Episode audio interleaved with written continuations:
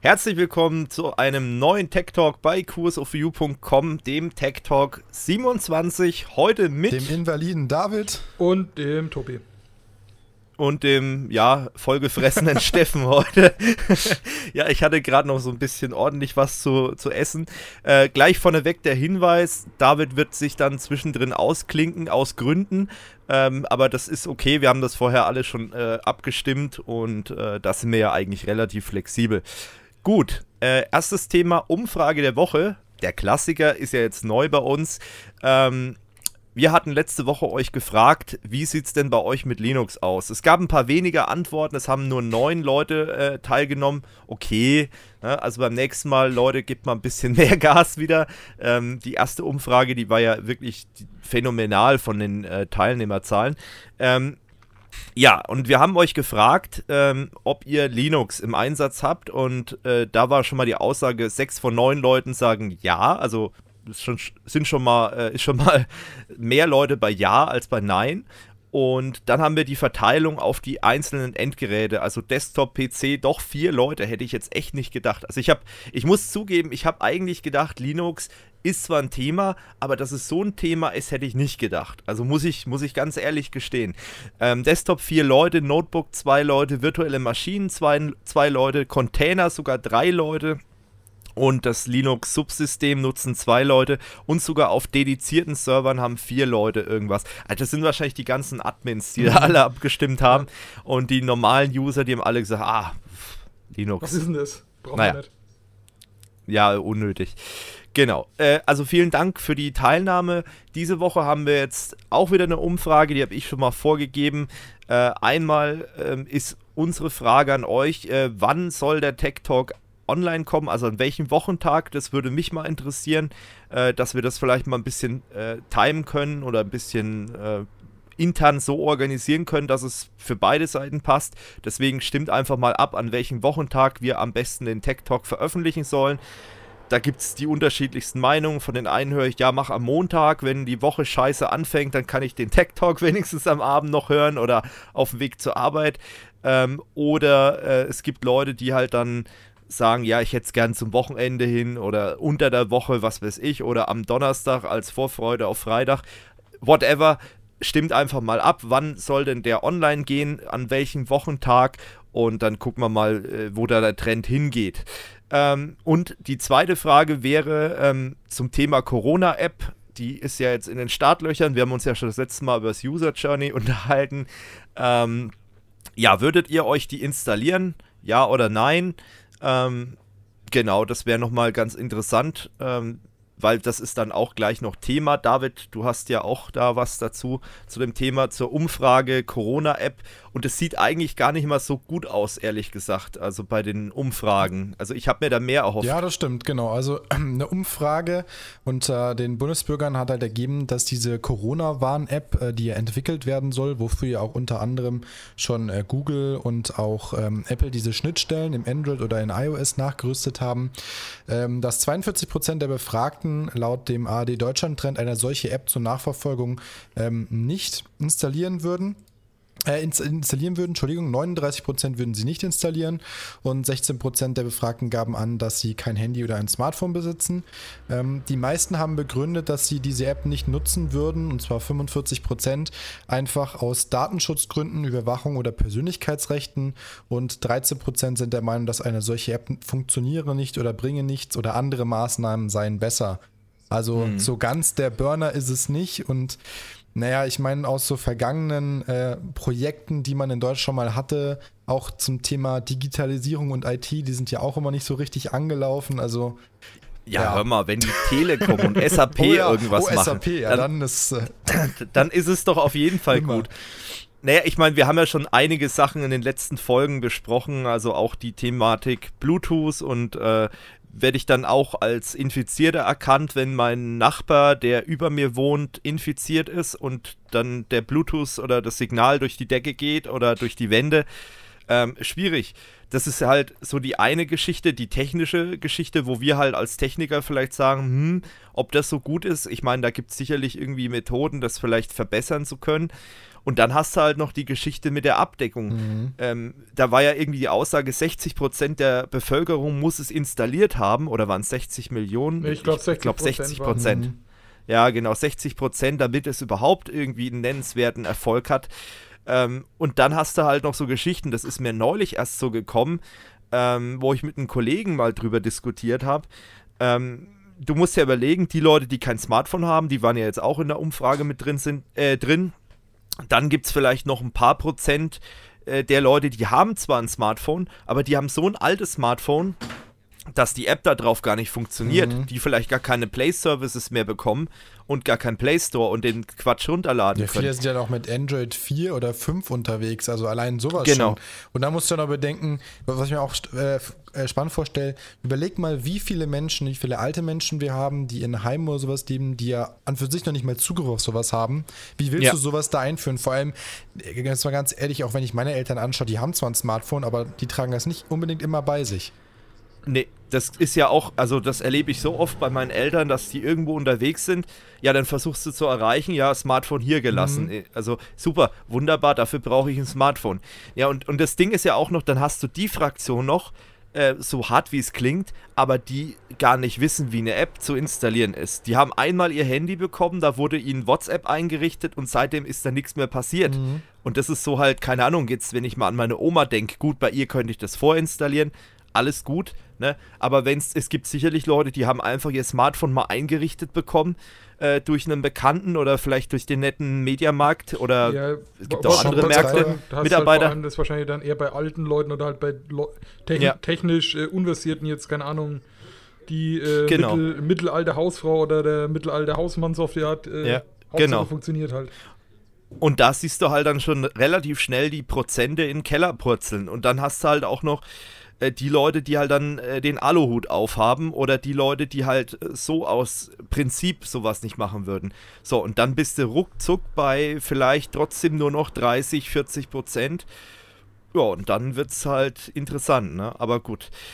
Ja, wir müssen, ich glaube, wir müssen das Thema gar nicht so weit ausdehnen. Ihr, ihr habt jetzt, glaube ich, schon alle so ja, verstanden, was so unsere Punkte sind und was wir da kritisieren können oder wo wir denken, dass es da problematisch ist.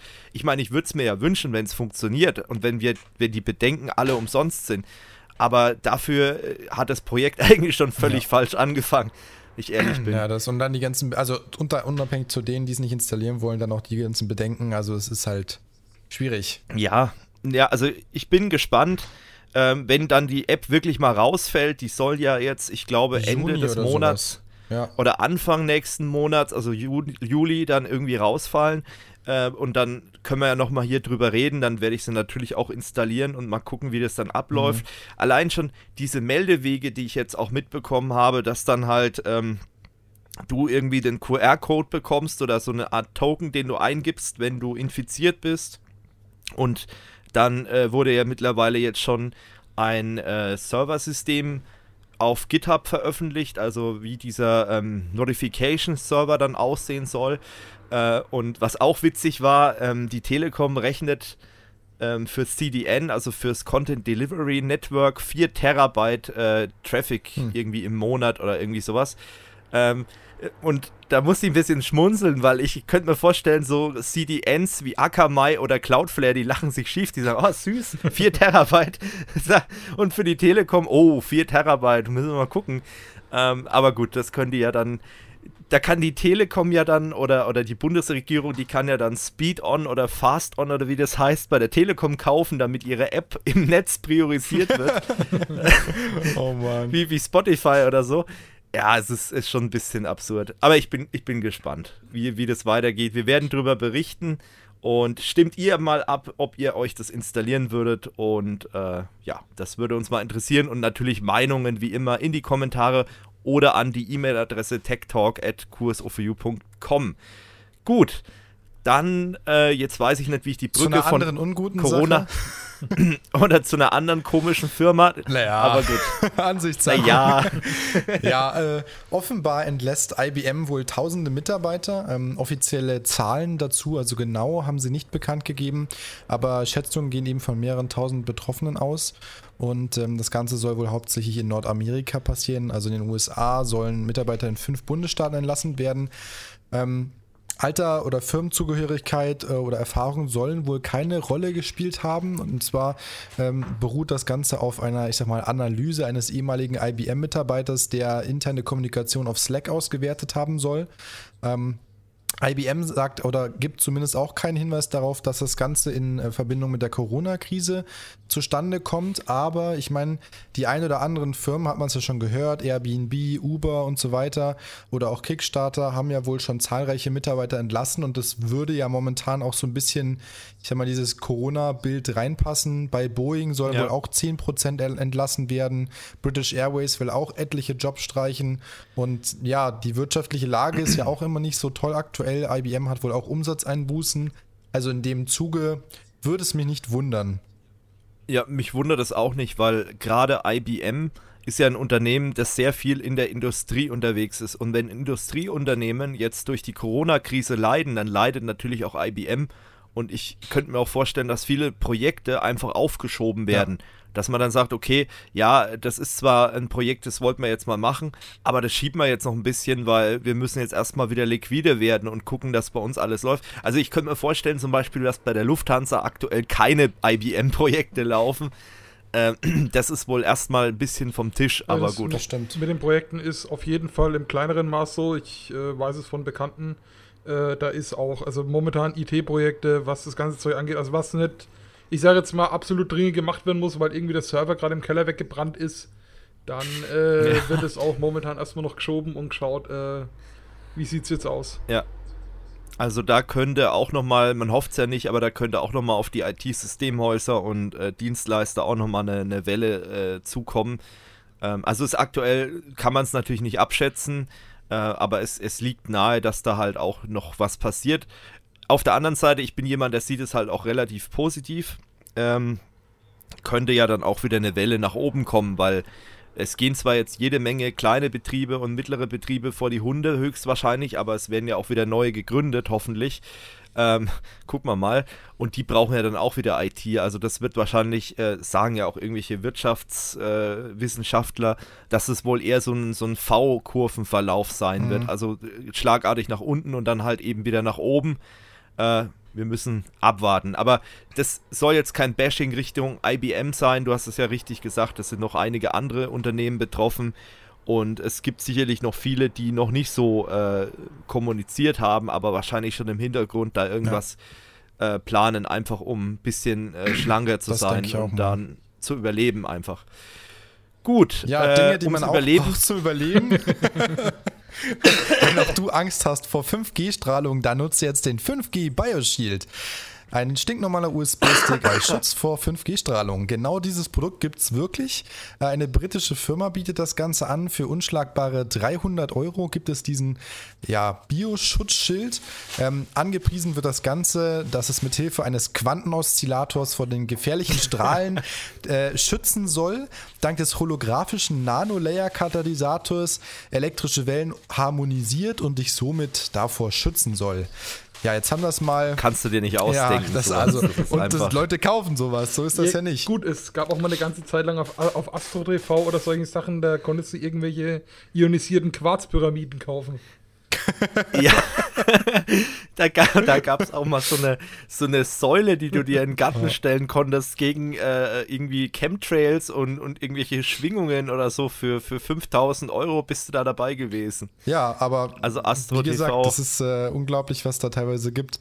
Ähm, wie gesagt, hier Pentester haben das Ganze mal im Reverse Engineering Verfahren auseinandergefummelt und festgestellt, das ist ein 128 Megabyte USB-Stick, sonst macht er aktuell überhaupt gar nichts. Ähm, ja, ich finde den, find den netten Beisatz noch gut. Aktuelle Sticks bieten längst mehrere Gigabyte Speicherplatz. ja, allein, wo kriegt man 128 Megabyte USB-Sticks heute noch her? Ist irgendwo wahrscheinlich mal ein LKW umgefallen. Ja, das, das, sind, das sind wahrscheinlich einfach alles noch Restbestände von so, keine Ahnung, Werbegeschenken oder was, die man halt Ich irgendwo billig auch. auf Stimmt. einer die, Ebay-Auktion. die unbedruckt sind. äh, genau, so, so Rohlinge Rohlinge noch aus einer. Ebay-Auktion oder Ja. irgendeine Kau äh, Kaufhausauflösung, ja. Äh, Lagerhausauflösung. Oder halt, äh, keine Ahnung, wenn, wenn du den Chinesen genug bezahlst, schiffen dir die noch die alten, die alten Sticks rüber, das ist kein Problem. Ja. Ja, aber so Dinge gibt's, Irgendwo ne? in einem Bunker. Aber ich finde es schon krass, das ist sogar, ähm, also äh, interessanterweise noch, äh, sagen sie, dass das Ganze eine, eine die Nanoschicht, der Nanoschicht-Betriebsdurchmesser beträgt zwischen 8 bis 40 Meter. Ähm, ja, alles klar. Und das Ganze wurde sogar auf Amazon verkauft. Das muss man sich auch mal vorstellen. Okay, Aber gut, auf ja, Amazon jetzt- gibt's viel. Ja, Aber- okay. Äh, ja, ja, ja, machen mit Amazon, dann habe ich noch eine, eine ganz wichtige Frage dazu. Ach so, ja, nee, wie gesagt, also Amazon war es wohl auch angeboten, inzwischen zum Glück nicht mehr. Ähm, ich meine, auf Amazon gibt es ja viele skurrile Produkte, aber das ist halt auch so eins davon. Und äh, das ist aber nicht das Einzige. Es gibt auch noch ganz andere in der, in der Richtung, die auch immer noch verkauft werden für mehr als dreieinhalbtausend Euro. Amazon prüft halt Ja. auch nichts. Ne? Also die hauen das einfach raus und, und Das fertig. ist das Problem. Jetzt noch äh, die wichtige Ja. Frage dazu. Was mache ich, wenn ich außerhalb diesem Bereich bin? Also kann ich mir so ein Ding auch fürs Mobiltelefon kaufen? Das ist Aber wäre es einfach an eine Powerbank anschließen, oder? Ja, das, das ist genau, und dann Idee, immer ja. mitnehmen. Kann, kannst du danach gleich an einen Alut anklemmen. Die Frage ist, was ist, wenn du das Ding an so eine Powerbank anschließt und dann stehst du neben einem Mobilfunkmasten, prügelst du den dann weg oder wie ist das dann?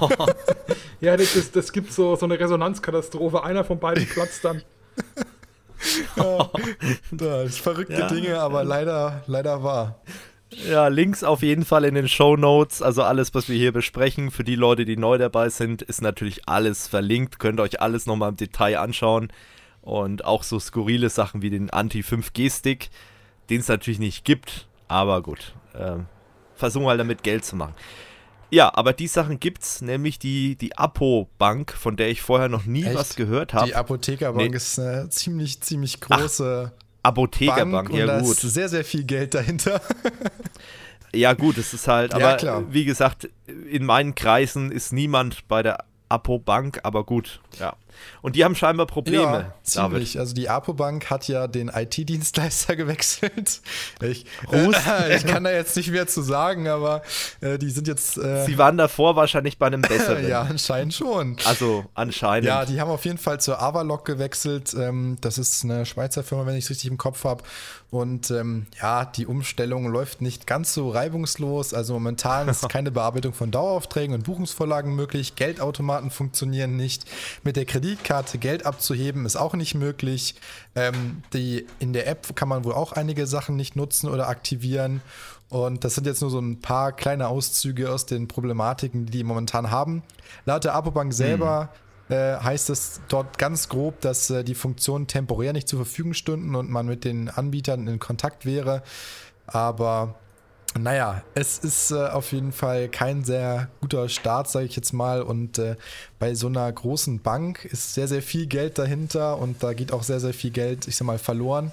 In dem Sinne, wenn irgendwelche Automaten nicht laufen, also wenn man sich mal so äh, anschaut, wie viele Transaktionen in ein paar Minuten oder Sekunden bei den großen deutschen IT-Dienstleistern für Banken passieren und dann mal guckt, was es heißt, wenn so eine Stunde oder so mal eine Bank nicht arbeiten kann, da ist richtig viel Geld im Spiel und das, ja, Ja. Also das ist nicht schön.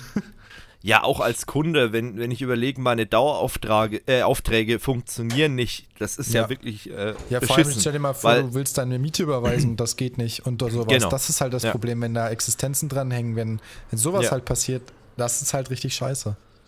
Richtig, also da werden bestimmt einige Kunden auch ziemlich angepisst sein, weil, wie du sagst, es gibt ja Zahlfristen und wenn du die halt nicht einhalten kannst, da durch so einen Mist, dann ist es halt echt schwierig. Ja. Da frage ich mich halt immer bei solchen Geschichten, wird da vorher nichts getestet, bevor das live geht? Oder das ist irgendwie. Ja, Ja. ich, ich weiß nicht. Gute Frage. Das, ist, das kommt mir so, das kommt mir alles so fremd vor, weil Also- ich, also wenn ich so eine riesen Migration mache, also wenn ich überlege, was wir allein bei Kurs of Use Services letztes Jahr gemacht haben, um unsere Kundensysteme vom einen Datacenter ins andere zu bekommen, äh, da waren monatelange Planungen davor und dann gab es einen Stichtag, da wurde in der Nacht der ganze Kram rübergeschoben.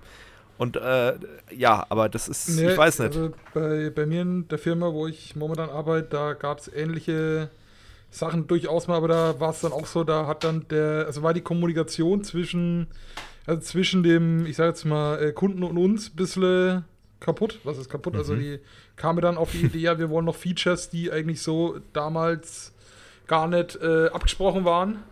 Und dann hat man wohl auch, ich sage jetzt mal, kundenintern wohl unsere Schnittstellen so ein bisschen vergewaltigt.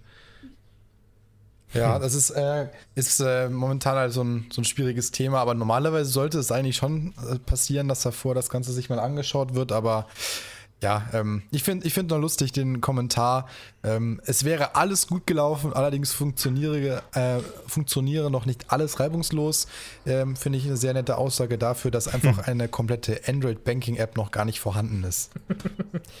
ja, es, äh, ich meine, wir reden hier von Banken. Wir reden jetzt nicht davon, dass irgendwie bei, bei einem äh, Hundezüchterverein die Website nicht mehr ging, naja, sondern genau. das ist halt wirklich Bankengeschichten.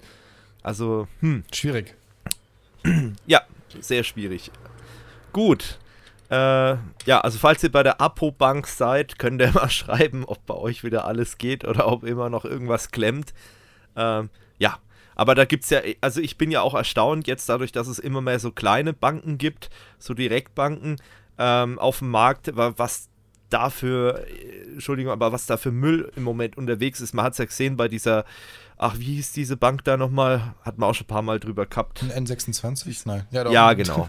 äh, äh, genau. Und äh, was die da treiben und äh, was da rum, auch Fidor Bank ist ja auch so ein Thema. Da, das sind wir ja mit Kurs of Services. Wir werden bald auch wechseln zu einer anderen Bank.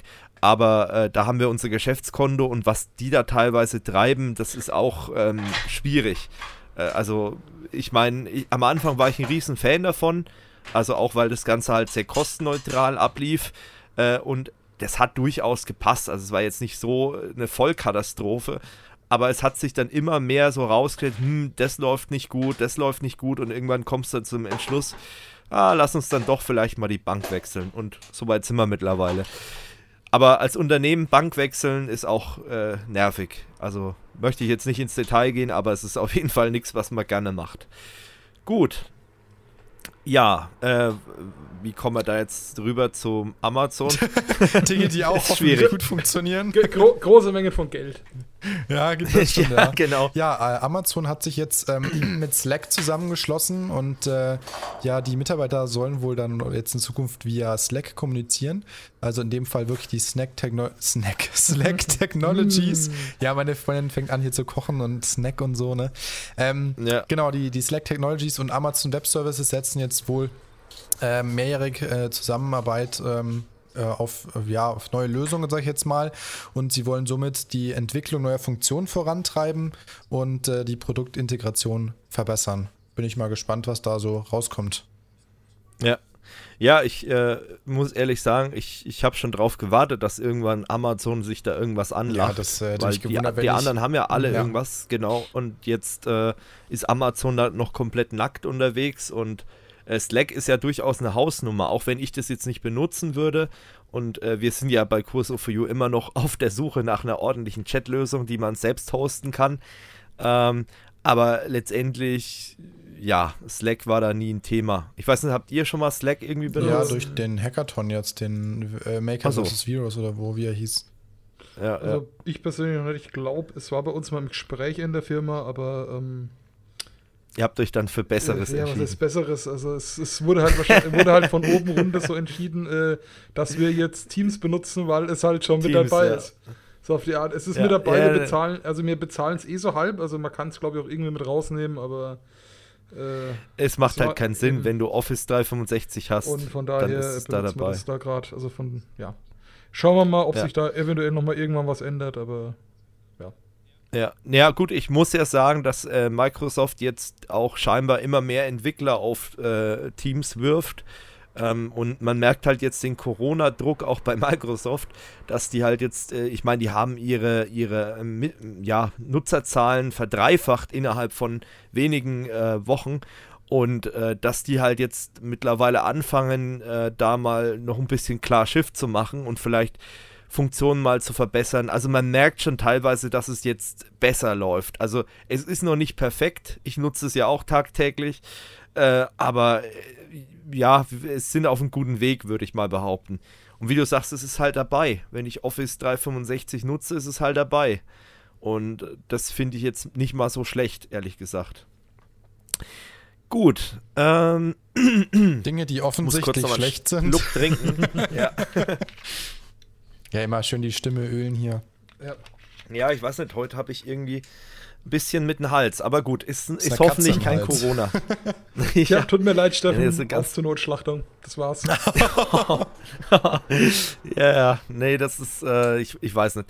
Ja, es, es gab einen, einen Datenskandal ähm, auf YouTube tatsächlich, aber ganz analog, nur ein, ein YouTuber, den haben wir hier schon mal ein paar Mal thematisiert, äh, gelobt und kritisiert. Äh, It's Marvin ist da ähm, derjenige gewesen, der, der Auserwählte sozusagen, äh, der das Ganze aufgedeckt hat. Ja, wie ist das Ganze abgelaufen? Für die Leute, die It's Marvin vielleicht nicht kennen, das ist ein YouTuber, der macht viel äh, Lost Place Videos, der macht aber auch so Blaulichtgeschichten und Fahrzeugumbauten und. Für so äh, Film, Filmsets hauptsächlich baut er, glaube ich, um die Fahrzeuge, ne?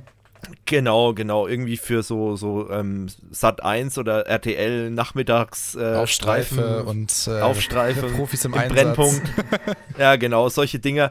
Und da macht er halt die Filmfahrzeuge, foliert er dafür und baut die um und was weiß ich. Genau, und er hat jetzt, ähm, ich kann ja auch nur das sagen, was ich halt jetzt in den Videos, Interviews und so mitgekriegt habe. Er hat scheinbar vor einiger Zeit mal eine Anfrage von einer Zuschauerin bekommen, die gemeint hat, hey, bei uns gibt es hier eine verlassene Klinik, Lost Place, äh, guckt da mal vorbei, da liegen Krankenakten drin. Und ähm, das ist scheinbar am Anfang hat er das irgendwie überlesen, vergessen, wie auch immer. Dann hat die das halt vor ein paar Wochen nochmal ins Gespräch gebracht, hat nochmal darauf hingewiesen, dann hat er sich die Nachricht angeguckt und hat gedacht, okay, lass uns da mal vorbeischauen ähm, und ähm, einfach mal das Ganze zeigen. Und ähm, jetzt ist so ein Ding, also ich kann jetzt nicht genau sagen, ich habe jetzt mehrere Interviews mir angehört, es wird nicht so wirklich klar, ob er wegen den Krankenakten hin ist oder ob er gedacht hat, ach komm, das nehme auch noch mit. Das ist erstmal völlig egal. Auf jeden Fall ist er dann dahin gefahren und oh Wunder der Nacht, die Tür stand einfach offen. Das sieht man auch im Video. Er hat auch nochmal äh, in einem zweiten Video veröffentlicht, äh, praktisch das, das Roh-Footage-Material, wo man sieht, okay, die laufen auf die äh, Klinik zu und gehen dann einfach zur Tür und drücken einfach nur die Klinke runter und sind in, in dem Klinikgebäude einfach drin, äh, ohne dass da irgendwie eine Tür verschlossen ist. Ja, und dann ähm, hat es keine zwei Minuten gedauert, war er dann schon in einem Raum, der im Keller sich befunden hat mit meterhohen Regalen nur voll mit Akten. Und dann hat er halt mal so eine Akte rausgezogen und siehe da, das sind alles Krankenakten gewesen. Ähm, und äh, da hat er natürlich dann das Ganze auch verpixelt. Also es gibt auch, ist natürlich klar, die Medien haben sich da jetzt drauf gestürzt. Die letzten Tage waren für ihn bestimmt nicht gerade angenehm, vor allem nachdem die Bild veröffentlicht hat, äh, die Headline, ähm, YouTuber veröffentlicht Krankenakten, was ja de facto falsch ist, weil er hat die ja ähm, verpixelt. Also der hat da nichts gezeigt. Er hat keinen Namen genannt. Er hat einfach nur gezeigt, hier guck mal. Und das war verpixelt, ja. der Text. Und äh, das finde ich auch schon wieder, äh, ja, sehr fragwürdig wie unser Journalismus, aber es ist halt Bild. Ja, Was will man da noch erwarten? Also da ist, sonst würden sie ja, würde ja keiner draufklicken. Genau. Und ähm, was ich aber auch interessant finde, äh, einfach die Geschichte, es ist ja nicht das erste Mal, dass er Krankenakten äh, findet. Also er hat schon mal, oder was ist Krankenakten, er hat schon mal äh, irgendwelche Akten gefunden in so einer Behörde. Da war irgendwie so ein Behördengebäude oder eine Schule oder irgendwas abgebrannt. Äh, und da waren teilweise aber noch intakte äh, Akten vor Ort gewesen und er hat es dann auch damals veröffentlicht und da war das Medienecho relativ gering. Also ich, ich weiß jetzt auch nicht, warum ausgerechnet jetzt alle so äh, darauf abfahren. Er hat dann auch in dem Video, in dem einen Interview jetzt erwähnt, ähm, dass damals bei dem anderen Fall ähm, hat sich dann sogar die Stadt bei ihm gemeldet und hat gesagt, hey, danke für den Hinweis, äh, wir haben die Akten sofort äh, vernichtet und so weiter, wir haben uns darum gekümmert. Jetzt allerdings bei der Geschichte ist der Stand folgendermaßen. Ich meine, was er hier macht, das sind äh, Hausfriedensbrüche. Details könnte euch jetzt Felix erzählen. Fakt ist auf jeden Fall, dass das ein, ein äh, Delikt ist, das muss angezeigt werden. Ein Hausfriedensbruch, wenn zum Beispiel jemand unberechtigterweise auf dein Grundstück geht oder in dein Haus rein oder wie auch immer, dann musst du als Besitzer das anzeigen. Da kann nicht der Nachbar herkommen, kann sagen, hier, äh, da war jemand auf dem Grundstück, den zeige ich an, sondern das Grundstück muss dem auch wirklich gehören. So. Und das ist jetzt in dem Fall wichtig, weil die Firma ist insolvent gegangen oder das Krankenhaus ist insolvent gegangen. Die GmbH, die dort gegründet wurde, das ist irgendwie eine Ausgründung aus einer äh, Klinikgesellschaft aus Hamburg. Äh, die gibt es nicht mehr, die ist insolvent gegangen und das Ganze verwaltet jetzt ein Insolvenzverwalter.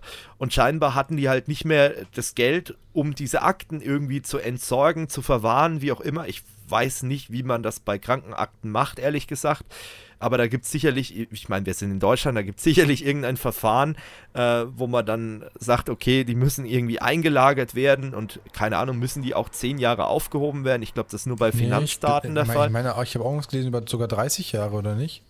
Also ich Echt? meine, dass ich in dem Zusammenhang, wo ich das Video geschaut habe, irgendwas gelesen habe, dass sie 30 Jahre aufheben müssen. Aber okay. nagel mich nicht drauf fest. Ja, und ich meine, wer solche Krankenakten schon mal gesehen hat oder, oder wer nicht weiß, wie sowas aufgebaut ist, da ist alles aufgelistet. Also deine komplette Historie, welche Medikamente du bekommst, welche Vorerkrankungen du hast.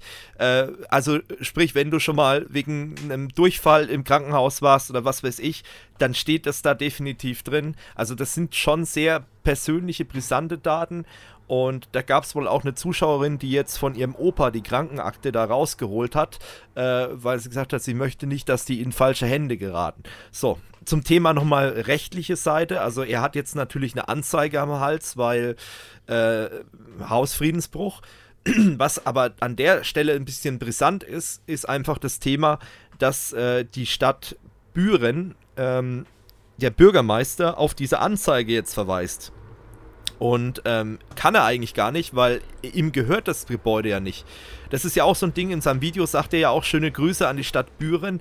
Er wusste natürlich nicht, dass die Stadt mit dem Krankenhaus nichts zu tun hat, dass das alles äh, eine private Firma war, eine private Gesellschaft war. Und ähm, ja, und jetzt wurde da diese Anzeige erstellt, die aber scheinbar mittlerweile auch schon wieder völlig äh, hinfällig ist. Also da braucht man sich keine Gedanken zu machen, dass er jetzt deswegen da habe ich auch schon viele Kommentare gelesen hier. Äh, ja, zuerst deckt er das auf und journalistisch und dann äh, wird er dafür eingeknastet. Also in dem Fall wird wahrscheinlich wird es zu keinerlei Verfahren oder irgendwas kommen. Also die Chancen stehen da relativ gering, äh, dass da irgendwas passiert noch. Ähm, für das Krankenhaus äh, könnte es natürlich anders aussehen. Äh, da ist es halt jetzt schwierig und da willkommen in Deutschland. Ähm, keiner weiß so recht, wer ist zuständig. Die Zuständigkeit wird von der Stadt äh, zu dem Insolvenzverwalter geschoben, der schiebt es wieder zu der äh, Muttergesellschaft, die es ja noch gibt, die ja noch aktiv ist. Äh, und das wird da die ganze Zeit hin und her geschoben.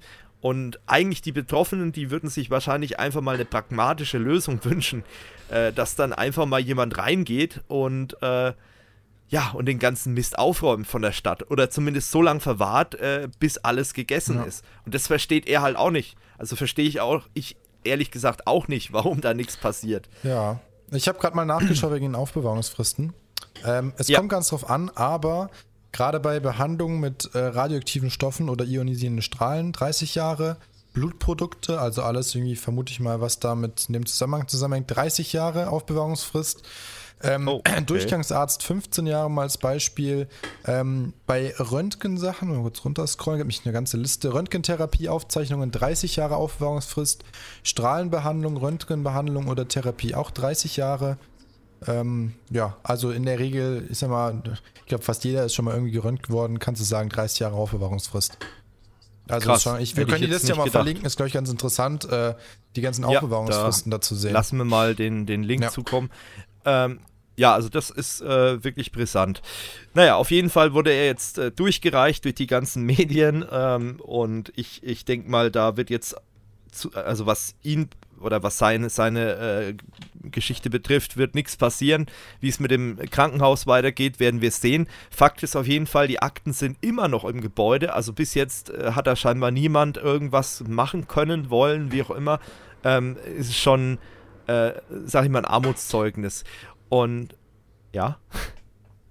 Hä, David, wolltest du was Ach so, sagen? Nee, wolltest nee, nichts ja, sagen. Luft also ich, wollt, ich hatte mir äh, ich hatte irgendwo gelesen, dass sie wohl baulich jetzt das Ganze, also irgendwie, ich weiß nicht, die, die Tür vielleicht abgesperrt haben. Also, Aber ob das ja, jetzt, ne? Was mich halt an der ganzen Aktion wundert, ist, dass die Akten da überhaupt noch li- gelegen haben. Also normalerweise ist ja sowas, wenn ich die, die Bude zumache, wird ja, äh, würde Ja. ich ja eher davon ausgehen, dass man sowas halt äh, zur Vernichtung gibt oder, keine Ahnung, irgendwie überführt an, an die nächste Klinik oder an die Stadt oder hast du nicht gesehen? Genau. Aber ich vermute Ja. mal, nachdem er hat es ja auch gezeigt, in dem Video ist ja quasi nichts mehr außer zwei Röntgengeräte und ein paar Rollstühle in dem Ding drin. Und es hieß ja, Ja. auch schon, ja, den hat irgendwie das Geld gefehlt. Ja, wahrscheinlich äh, ist das auch nicht jetzt das, die, das Prio-Thema vom Insolvenzverwalter, schätze ich jetzt mal. Sondern dem geht es darum, wie kriegen wir noch Geld aus der Kiste raus und was da drin liegt, sind, Ja. glaube ich, total Ja. bums. Und nachdem das eine private Sache ist, also privat, äh, private Hand war, ja, schwierig, aber ein Insolvenzverwalter hat halt auch nicht den Datenschutzblick, den äh, wir vielleicht haben oder den äh, gerade Leute, die sich mit IT-Sicherheit beschäftigen, die haben natürlich einen ganz anderen äh, Datenschutzblick, aber vielleicht auch Leute, die halt wirklich äh, viel mit Kranken, eine große Krankengeschichte haben, die haben natürlich da auch einen anderen Blick drauf, also sagen, Mensch, da stehen Sachen drin, die sollen jetzt nicht unbedingt in falsche Hände geraten. Ne? Naja, wir, wir werden sehen, wie das weitergeht. Ähm, was auch interessant war, fand ich die, den WDR oder wie der WDR darauf reagiert hat. Da muss ich nochmal kurz eine kleine Spitze loslassen in, in Richtung WDR. Ähm, ich meine, ich bin sowieso kein Riesenfan von den öffentlich-rechtlichen Medien. Ähm, aber was die sich da, äh, also wie, wie unprofessionell die teilweise die Interviews mit ihm geführt haben, das ist schon Wahnsinn. Da gibt es eine, ich glaube, eine aktuelle Stunde oder irgendwas. Da haben sie, also, Entschuldigung, aber ich habe das Gefühl gehabt, das war wirklich eine Praktikantin oder eine duale Studentin oder irgendwas. Die haben sie da hingestellt, ja, unterhalte ich mal mit diesem YouTuber da äh, und mach da mal ein Interview. Entschuldigung. Und ähm, das fand ich total neben der Spur, ehrlich gesagt. Und man hat auch so ein bisschen gemerkt an den Gesichtszügen von Marvin. Ich meine, der ist ja auch mittlerweile ein, ein kleiner Medienprofi und ich meine mal irgendwo gehört zu haben, äh, dass er auch eine, eine Ausbildung irgendwie in dem Bereich hat. Also irgendwie scheint er da jetzt nicht ganz unbewandert zu sein. Das sieht man ja auch anhand seiner Videotechnik, die er da hat. Und ähm, was auch witzig war halt in dem Zuge, es gab da eine Schalte, da war er einmal drin in der Schalte und es gab eine Schalte, da war der Bürgermeister von Büren drin. Das Lustige war aber, die beiden haben sich nicht gehört. aber die sollten miteinander diskutieren. Das heißt dann, die Praktikantin, die das moderiert hat, die hat dann immer nochmal die Sachen wiederholt. Dann war Instagram noch mit im Spiel. Das heißt also, irgendwie haben dann die Leute über Instagram noch irgendwelche sinnlosen Fragen gestellt, wie zum Beispiel, ja, warum gehst du in Lost Places rein? Was er ja schon tausendmal beantwortet hat und dass es sein Kanal Kanalkonzept ist und was auch immer alles. Äh, und also so Offensichtlichkeiten und das hat die halt rausgepickt. Also scheinbar gab es da auch keinen Redakteur, der da irgendwie mal was vorgefiltert hat. Also äußerst unprofessionell. Und das Geile war auch noch, die Tonverbindung war ständig unterbrochen oder weg oder irgendwas. Äh, was auch daran lag, dass der scheinbar kein gutes Internet hat, der Marvin. Aber als Fernsehsender, da komme ich doch vielleicht mal auf die Idee, dass ich praktisch die Videospur und die Tonspur trenne, dass ich praktisch den Marvin über Telefon anrufe und ihn die Tonspur über Telefon zustelle und die Videospur die hätte ich halt übers Internet übertragen. So, und dann wäre der Ton noch da gewesen und das Bild, wenn halt ab und zu mal kurz stockt, meine Güte oder verpixelt ist. Aber der Ton wäre halt wenigstens da gewesen. Und dann hätte ich auch den Bürgermeister von Büren noch mit reinnehmen können. Aber völlig technisch hilf also hilflos. Ich, ich weiß nicht, was da der WDR getrieben hat. Also da war ich wirklich wieder mal negativ überrascht. Und ähm, ich habe auch jetzt neulich was gelesen äh, zum, zum Thema, das ist auch ähm, sehr, sehr interessant gewesen, zum Thema ähm, Schaltenmanagement bei den öffentlich-rechtlichen. Da gibt es wohl scheinbar irgendwie so einen, ähm, Teleknotenpunkt, den es schon seit Jahrzehnten gibt bei den Öffis. Ähm, der ist wohl irgendwo in Frankfurt oder irgendwo so und der koordiniert die ganzen Schalten. Das heißt also, dort gehen alle Signale zusammen. Also wenn du eine Schalte machst, egal ob das der Bayerische Rundfunk ist oder der der hessische Rundfunk oder der westdeutsche oder der, was weiß ich, mitteldeutsche, scheißegal, die gehen alle über diesen Frankfurter Knoten. Jetzt ist aber das Thema gewesen, jetzt mit Corona, dass die Leute ja auch alle im Homeoffice sind. So.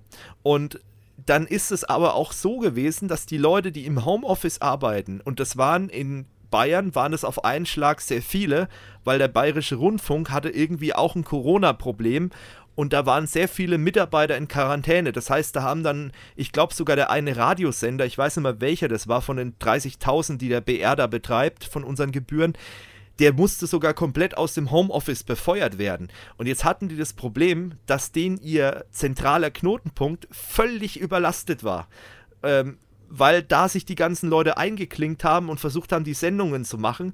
Und das ist übrigens auch kleiner Fun fact am Rande, der Grund, warum bei den Podcasts mit dem Herrn Drosten, die ja vom NDR produziert werden, warum da die Leitung ab und zu so bratzelt, gerade in den ersten Folgen, weil dieser Knotenpunkt völlig überlastet ist.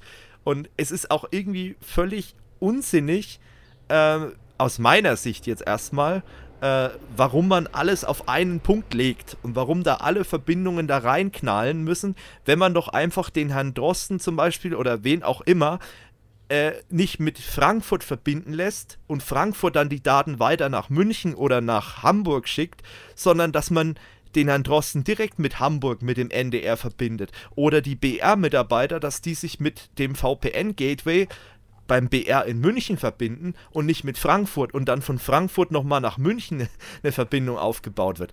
Aber vielleicht sehe ich das auch falsch. Also es ist, mir so zugetragen worden von Leuten, die da in, in dem Bereich arbeiten, die sich damit auskennen. Ähm, fand ich sehr spannend und auch irgendwie ein bisschen komisch ähm, das kommt noch aus der alten Zeit, weil früher war das halt zum Beispiel, nehmen wir mal jetzt die Fußballübertragungen, also Tagesschau, äh, Ta äh, Sportschau, Entschuldigung, für die Leute, die mit Fußball sehr viel am Hut haben, Sportschau. Und äh, wie hieß das andere Ding noch da, die, die haben ja da so Live-Übertragungen im Radio gemacht, ähm, das lief halt auch alles über Frankfurt. Der Vorteil von der ganzen Geschichte war halt, du hast diese Signale auf einem zentralen Mischpult anliegen gehabt. Das lief früher alles über ISDN. Das heißt, da war eine ISDN-Karte dort und die hat dann da in Frankfurt angerufen im Knotenpunkt und dann wurde die Schalte halt äh, in die einzelnen Anstalten, was weiß ich, Hamburg, Berlin oder sonst wohin geschalten. Und daher kommt es noch, ist aber halt antiquierte Technik, weil mit ISDN ruft da schon lang keiner mehr an. Aber gut, es ist halt der, der äh, öffentlich-rechtliche Knotenpunkt von unseren Sendern. Was ich noch kurz einwerfen wollte.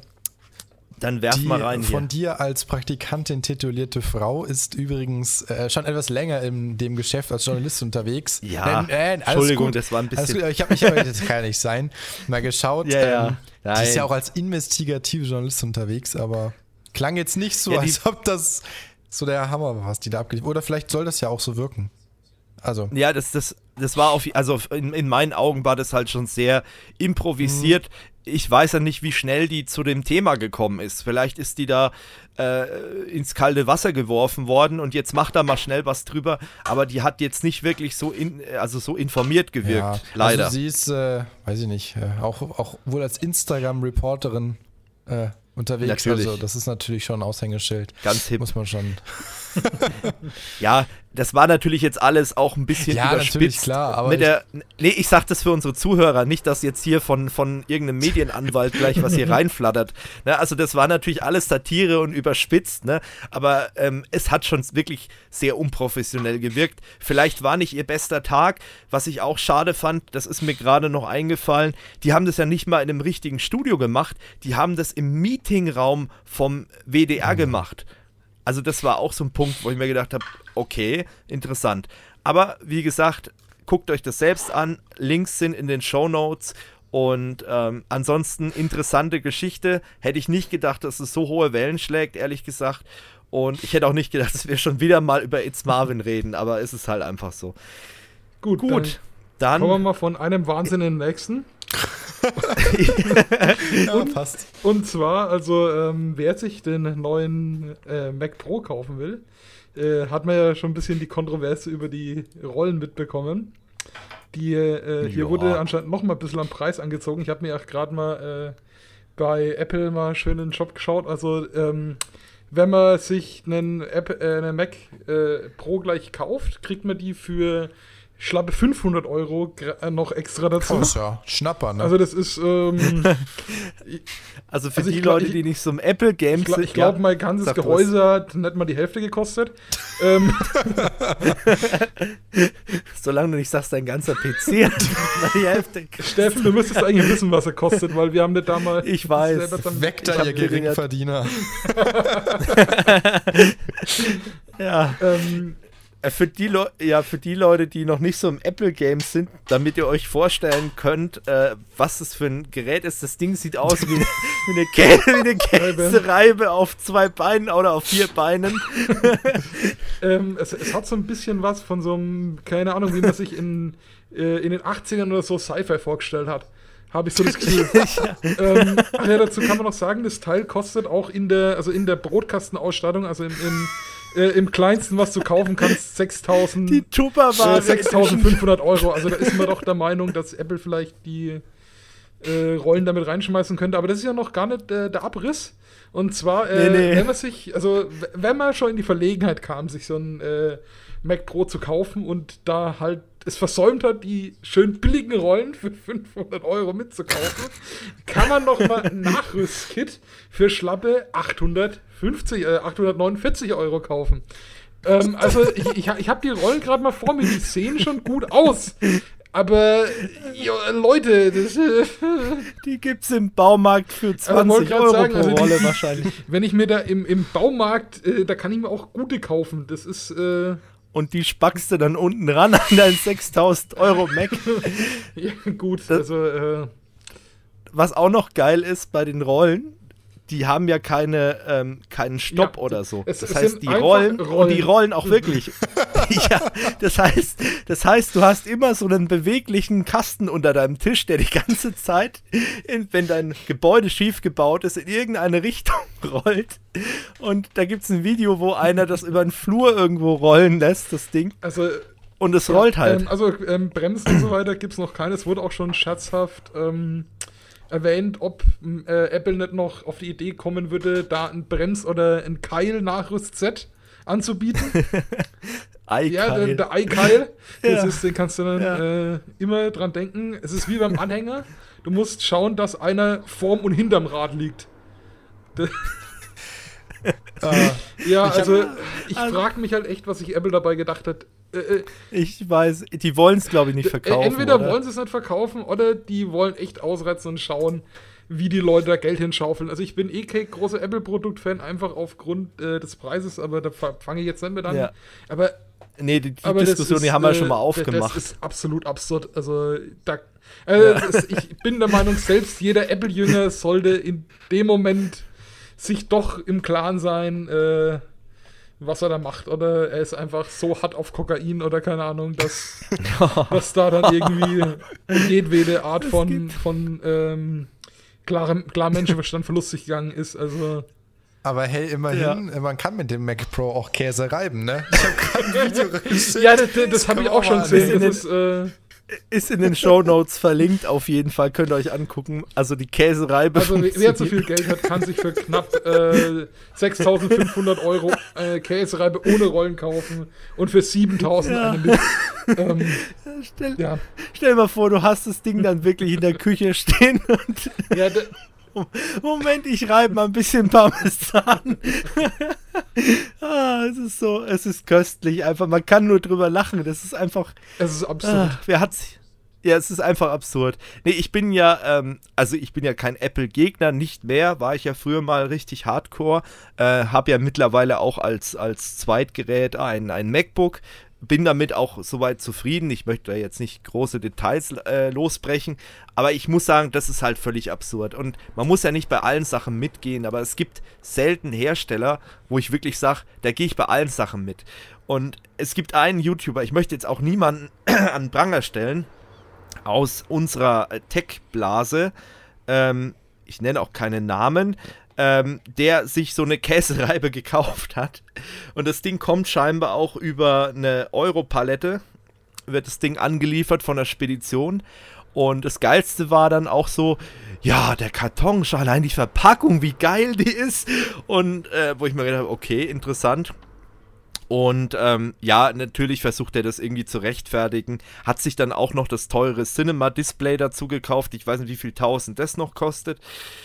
Ja, soll er machen. Soll er damit glücklich werden, aber äh, es ist schwierig. Also sowas werdet ihr bei uns auf dem Channel nicht sehen, aber wenn ihr äh, sowas sehen wollt, dann gibt es dafür auch deutsche YouTuber oder natürlich auch internationale YouTuber, äh, die massenweise solche Videos raushauen. Ähm, und die da einiges. Äh, also wir zeigen. machen das auch gern, wenn ihr uns das Gerät schickt. Also so ist es nicht. Stimmt. Also wenn, wenn jemand sagt, ich habe so, so ein Ding übrig, also nehmen würde ich es auf jeden Fall. Also definitiv.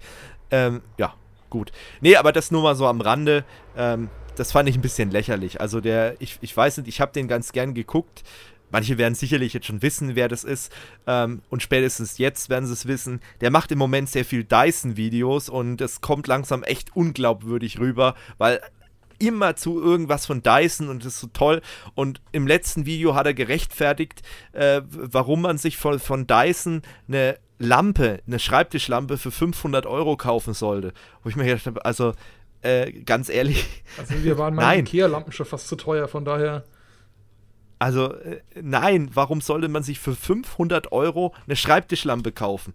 Also äh, nee. Wahrscheinlich würde Apple so ein Ding für 200 rausbringen, wäre immer noch zu teuer. Aber für 500, naja, egal. Gut. egal. egal. da kann man einfach nur das Meme reinspielen. Gut, dann würde ich sagen, kommen wir zu einer nächsten Geschichte. Da werden auch Dyson-Geräte vorgestellt, normalerweise. Und äh, Apple eher weniger, aber Dyson auf jeden Fall, zur IFA, zur internationalen Funkausstellung in Berlin. Die sollte ja eigentlich dieses Jahr äh, stattfinden normalerweise, aber die findet jetzt halt unter anderen Bedingungen statt. Naja, Corona macht es möglich. Ähm, die wird jetzt in einer Special Edition, so hat das zumindest die Messeleitung genannt, äh, wird es diese Messe geben. Special Edition ist in dem Fall äh, reine Fachbesucher- und Medienmesse, also was die CeBIT ja am Ende war. Ähm, und es soll dann irgendwie so vier parallele Veranstaltungen äh, geben. Und äh, ja, da gibt es einmal die IFA Next, die IFA Shift Mobility, die IFA Business Retail and Meet Lounges. Äh, und ja, es wird auch so sein, dass man sich da registrieren muss, um an diesen ganzen äh, PKs teilzunehmen. Und ähm, also wir werden dieses Jahr nicht vor Ort sein, also auch wenn es diesen ganzen Tralala gibt für Presse, das tun wir uns nicht an. Wir wollten eigentlich zu einer ganz normalen IFA mal gehen äh, und dann erst nächstes Jahr wieder. Ich meine, wir haben genügend andere Sachen, die wir hier vorhaben, deswegen ja, passt es. Gut, äh, ich glaube, David, du wolltest ja jetzt langsam mal abhauen. Ja, ne? Das hatten wir ja schon Richtig, genau. angekündigt. Genau. Ja. Dann. Achso, ja. ja. gut, dann bedanke ich mich und dann, äh, genau, bis zum nächsten Mal. Denk an die Umfrage auf jeden Fall. Ja. Genau, stimmt ab. Und dann hören wir uns beim nächsten Mal wieder. Richtig. Servus, David. Ciao. Und wir machen das jetzt noch zu Ende. Dann machen wir das Gut. noch zu Ende. Ähm, ja, äh, apropos Ende und äh, tschüss. Zoom. Ähm, genau. Ja, anscheinend hat äh, Zoom immer noch nicht seine Sicherheitslücken in den Griff bekommen. Oder es sind neue wieder aufgetan, also je nachdem. Ähm, ja, da, da gibt es einen Patch, ähm, der da doch wieder einige Lücken zugemacht hat. Allerdings, so wie ich das verstanden habe, ist es immer noch so, dass man immer noch äh, Dinge einspeisen kann über manipulierte Dateien. Also von daher. Ja. Also dieses Drama hört scheinbar nicht auf mit Zoom. Das äh, geht irgendwie weiter.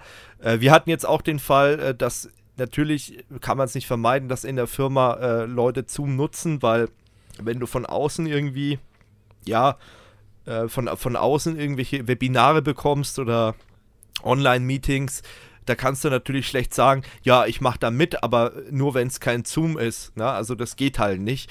Und äh, da bist du halt auf Gedeih und Verderben den, den Veranstaltern ausgeliefert.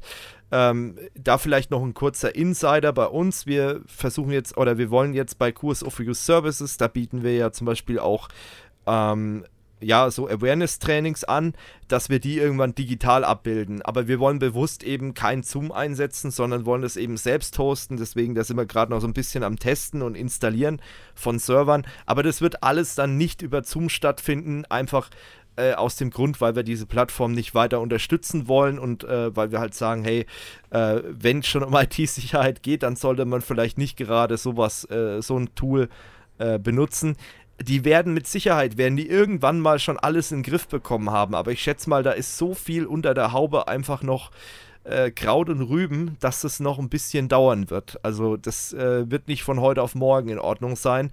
Und äh, dann ist die Firma halt immer noch, naja, wie sagt man, so ein bisschen shady, so ein bisschen ja, äh, nicht gerade. Es ist halt immer äh, interessant, wenn man Sachen gratis bekommt, mit was man dann eigentlich bezahlt. Oh ja, also das ist äh, manchmal ein bisschen schwierig. Gut, was auch schwierig ist oder wo es jetzt Abhilfe gibt, das ist einmal beim Cisco iOS. Da wollte ich mal die ganzen Admins, die hier zuhören, mal darauf hinweisen. Cisco hat ein paar Updates rausgetan. Ähm, betroffen sind alle iOS-Geräte, also nicht iOS von Apple, sondern von äh, Cisco. Ähm, und da geht es halt um diese ganzen Netzwerkkomponenten. Da gibt es jede Menge Schwachstellen. Und äh, da solltet ihr mal abchecken, ob es da eventuell ein Update gibt. Ja, interessant auch vielleicht noch für alle QNAP NAS-Besitzer. Da gibt es eine, ähm, ja, eine, eine Lücke, die ist als hoch eingestuft worden äh, mit mehreren CVE-Nummern. Da ist es halt dann eben möglich, äh, Command-Injections zu machen und eben da Schadcode auf dem Gerät auszuführen. Also gerade die Leute, die das Gerät irgendwie im Netz hängen haben, die sollten dann möglichst schnell äh, darauf reagieren und ihre QNAP nass patchen. Ähm, das ist auf jeden Fall empfehlenswert. So, dann kommen wir von Linux QNAP-Geräten zu Microsofts äh, Exchange. Ähm, da gab es ja auch eine. Äh, da, ja, da, da gab es eine ganz interessante Sache. Also die Sache ist, es wurde ja von Microsoft eine allen Antworten beziehungsweise äh, an alle was verschicken Funktion eingeführt. Reply All. Ähm, es ist so gewesen, dass dann bei Microsoft direkt, also in der Firma, sage ich jetzt mal, äh, dann Leute auf die Idee gekommen sind, ach, äh, jetzt machen wir mal Reply All mit Memes, irgendwelchem, irgendwelchem anderen Datenshit. ähm, jetzt muss man dazu sagen, Microsoft ist ja auch keine kleine Firma.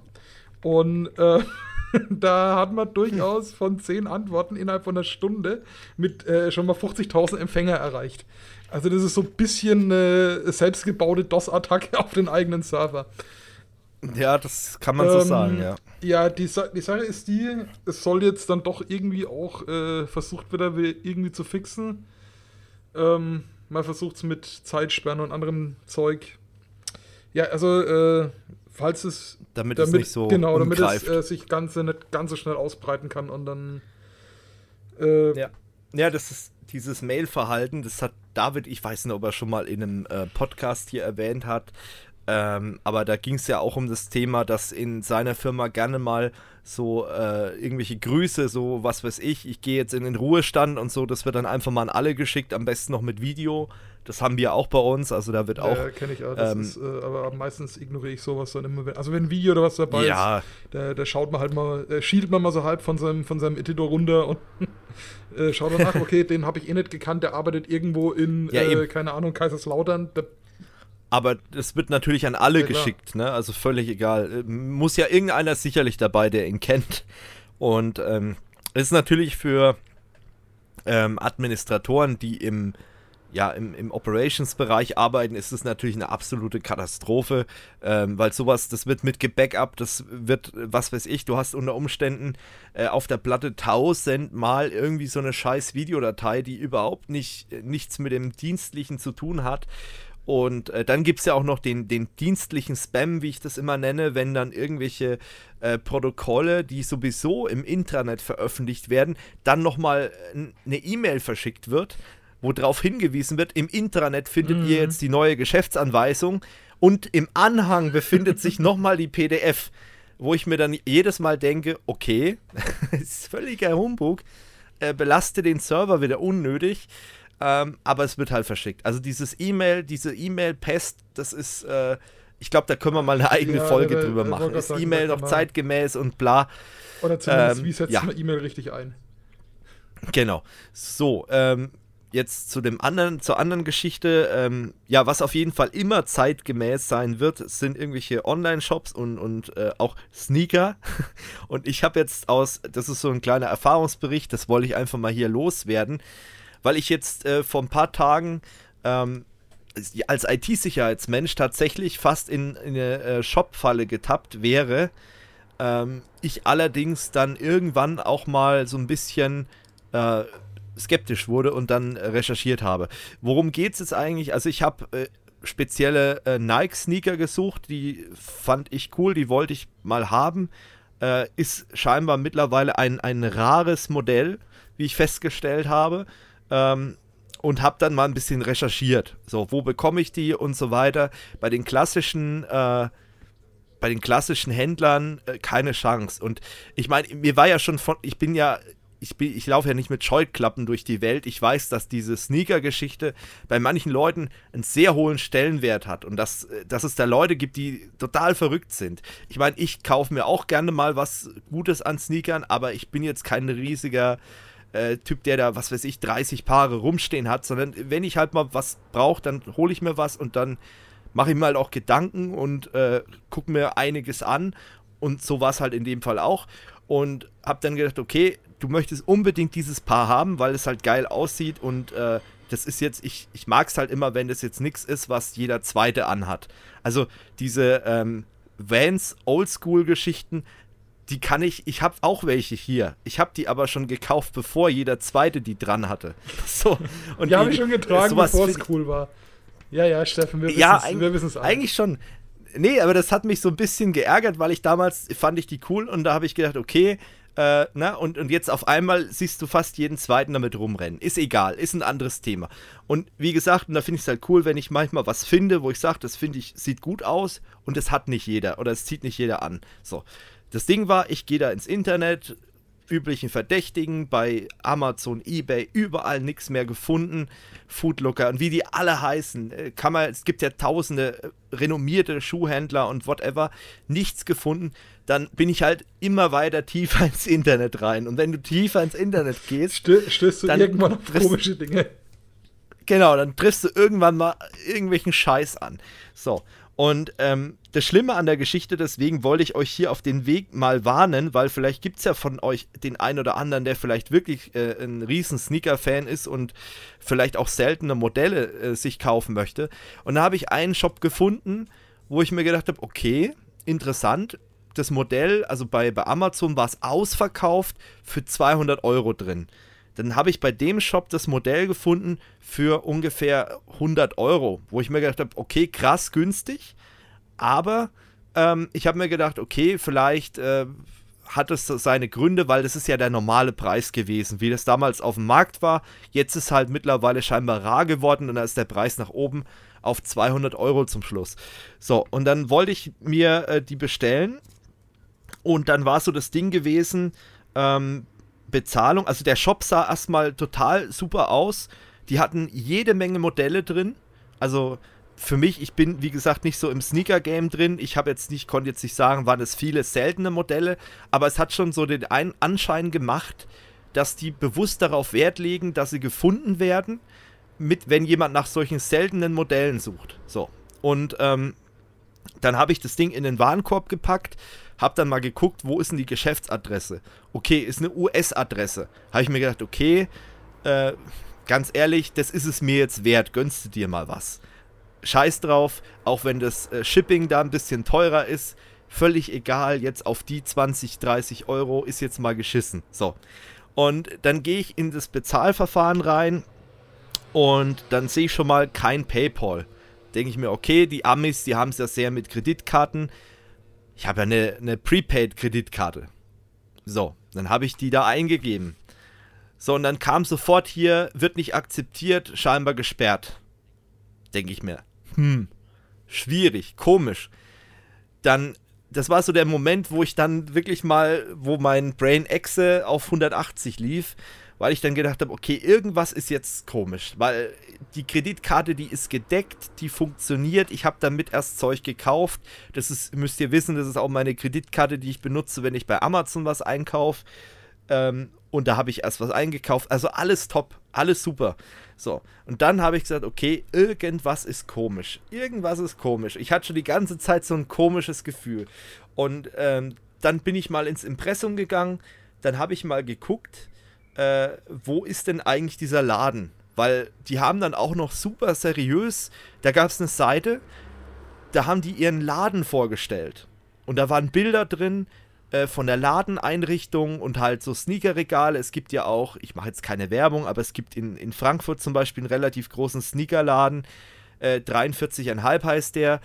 Wie gesagt, keine Werbung, aber der hat es ja ähnlich. Also der ist ähnlich hip, die Seite aufgebaut. Die haben auch Bilder aus dem Laden äh, veröffentlicht und so weiter. Und das war da eben auch der Fall. Und da habe ich gedacht, okay, Laden, seriös, ne? Was man halt so denkt, ne? Und dann bin ich mal auf Google Maps und dann habe ich mir das mal angeguckt und dann bin ich, wie, wenn du die Adresse da eingibst, dann war ich in irgendeinem Kartoffelacker. in so einem irgendwie so einem Hafenviertel, irgendwelchen Containerhafen, irgendwo an so einer Verladerampe, also nichts mit Laden und, und alles, sondern einfach wirklich völlig in, in der Pampa gewesen. Dann habe ich die Telefonnummer, ich meine, wenn man einen Laden hat, dann möchte man ja auch gefunden werden, habe ich die mal im, im Telefonbuch dort eingegeben, äh, nichts gefunden. Bei Google eingegeben, findet man auch nur die eine Seite. Und dann war mir eigentlich klar, also da passt irgendwas nicht. So, dann war ich natürlich ein bisschen enttäuscht, weil ich gedacht habe, hm, blöd. Äh, nächster Shop. Weil, wie gesagt, seltenes Paar Schuhe findest du nicht so oft. Zum nächsten Shop. Und da war es eigentlich mehr oder weniger das gleiche. Da war es allerdings so, ich habe ja hier bei mir im Browser ein Plugin äh, installiert, wo ich dann sehe, äh, anhand, der, anhand einer Landesflagge, wo die IP-Adresse geortet wird oder bei welchem Provider liegt die IP-Adresse. Äh, angeblich amerikanischer Shop und dann sehe ich oben auf einmal die russische Flagge. habe ich mir dann gedacht, okay, interessant. Dann habe ich wieder das gleiche gemacht, Adresse angeguckt. Ja, äh, da wo äh, dieser Shop sein soll, ist eine Dosenfischfabrik mittlerweile in den USA. Also auch völlig wurscht. Nächster Shop. So, da war ich beim dritten. Da war diesmal eine türkische Flagge oben im Browser. Gleiches Prinzip. Der Laden war auch nicht auffindbar. Das, der Shop sah super seriös aus. Die Bilder, ich weiß nicht, ob das Stockfotos waren oder wo auch immer die her waren. Und da möchte ich euch einfach davor warnen, weil ich glaube, dass es halt mittlerweile eine Masche ist. Kann natürlich sein, dass jemand, der im Sneaker-Game ist und der, der, sich damit auskennt und ständig irgendwelche äh, seltenen Sneaker oder irgendwas sucht, dass die Leute schon wissen, dass es sowas massenhaft gibt. Aber für mich war das in dem Moment erstmal, uff, okay. Äh, scheinbar ist es wirklich ein, ein Konzept, dass man versucht, mit so seltenen Modellen Leute auf die Seite zu ziehen, die dann auch mal ja bereit sind, mehr Geld auszugeben. Weil ich meine, klar, wenn ich jetzt was ein seltenes Modell kaufe oder was jetzt nicht mehr so vertrieben wird, dann bin ich ja auch bereit, mal einen Fuffi mehr zu bezahlen, wenn ich unbedingt dieses Modell haben will. Letztendlich, was, was ist dabei rausgekommen? Ich habe jetzt doch ein anderes Modell gekauft äh, und habe dann drauf geschissen und habe gesagt, ganz ehrlich, es ist mir jetzt völlig egal. Ich habe da jetzt auch keine Stunden mehr investiert, um im Internet zu suchen, weil äh, die gibt es scheinbar wirklich nicht mehr und scheinbar ist es bei Nike so, dass dann irgendwann die, die äh, speziellen Air Force Modelle irgendwann einfach äh, vom Markt verschwinden oder halt nur noch bei irgendwelchen Sammlern teuer zu erwerben sind. Da gibt es zum Beispiel, da hat es mich ja wirklich weggeweht. Wie gesagt, ich bin nicht so in dem Game drin.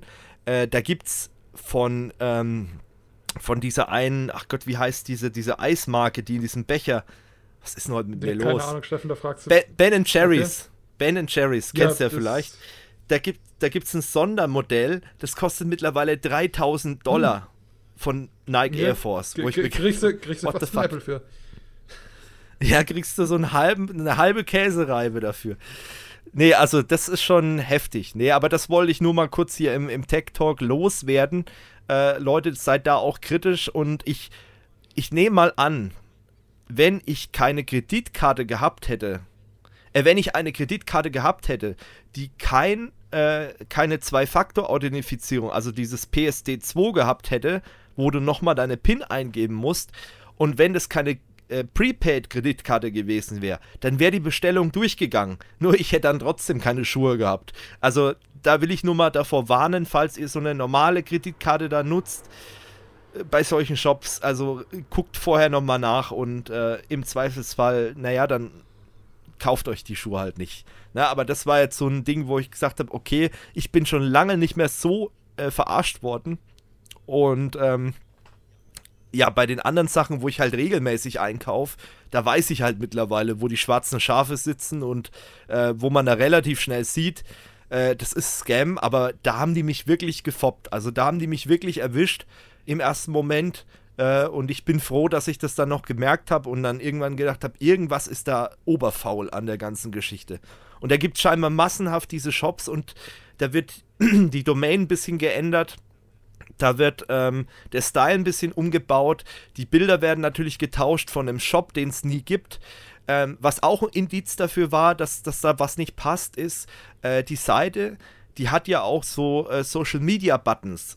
Bei Kurs of You, wir haben ja auch unsere Social Media Accounts verlinkt und die haben wieder auf dieselbe Seite geführt. Also nicht auf Instagram oder auf Facebook, sondern wieder auf die gleiche Seite. Das war dann auch so ein Indiz für mich, wo ich mir gedacht habe, äh, wenn du so ein großer Laden bist, dann passiert dir so ein Fehler nicht, dass du vergessen hast, deine Social Media Accounts zu verlinken. Oder wenn äh, du keine hast, das dass du dann den Button noch drin hättest oder so Zeug. Genau, richtig. Und das sind dann so Sachen, wo ich gesagt habe, okay, da passt irgendwas nicht. Und deswegen, Leute, also das sind so Sachen, prüft es mal nach äh, und, und äh, macht da nicht den gleichen Fehler oder was heißt Fehler, verschwendet nicht für sowas Zeit, weil äh, die Zeit kriegt er nicht mehr wieder und ich habe da wirklich einige Zeit gesessen und recherchiert und äh, aber es war einfach mal interessant in diesen in diesen in diesen scheiß äh, Shops da mal ein bisschen drin rumzuwühlen und sich das mal anzugucken. Aber das ist scheinbar jetzt so eine Betrugsmasche. Ja, gut. gut äh, wo man sich auch betrogen fühlen könnte. Ist beim Inkognito-Modus in Chrome bzw. im Google Chrome.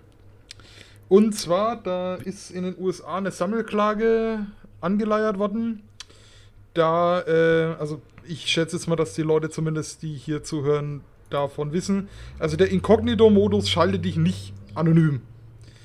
Der äh, schaltet nur gewisse Tracking-Sachen aus. Jetzt ist es allerdings so, dass Google hintergrundmäßig dich aus ihrem Browser, auch wenn du einen Inkognito-Modus anhast, immer noch für Werbezwecke mittrackt.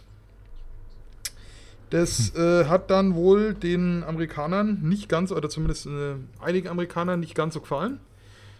Das wird mir auch Und, nicht passen, ehrlich ähm, gesagt. Da wurde jetzt eine Klage angeleiert, also eine Sammelklage mit drei Fällen als, äh, ich sag jetzt mal, Präzedenzfall und halt noch äh, jeweils äh, genug Leuten dahinter. Und ähm, die wollen 5000 Dollar Schadensersatz pro Person.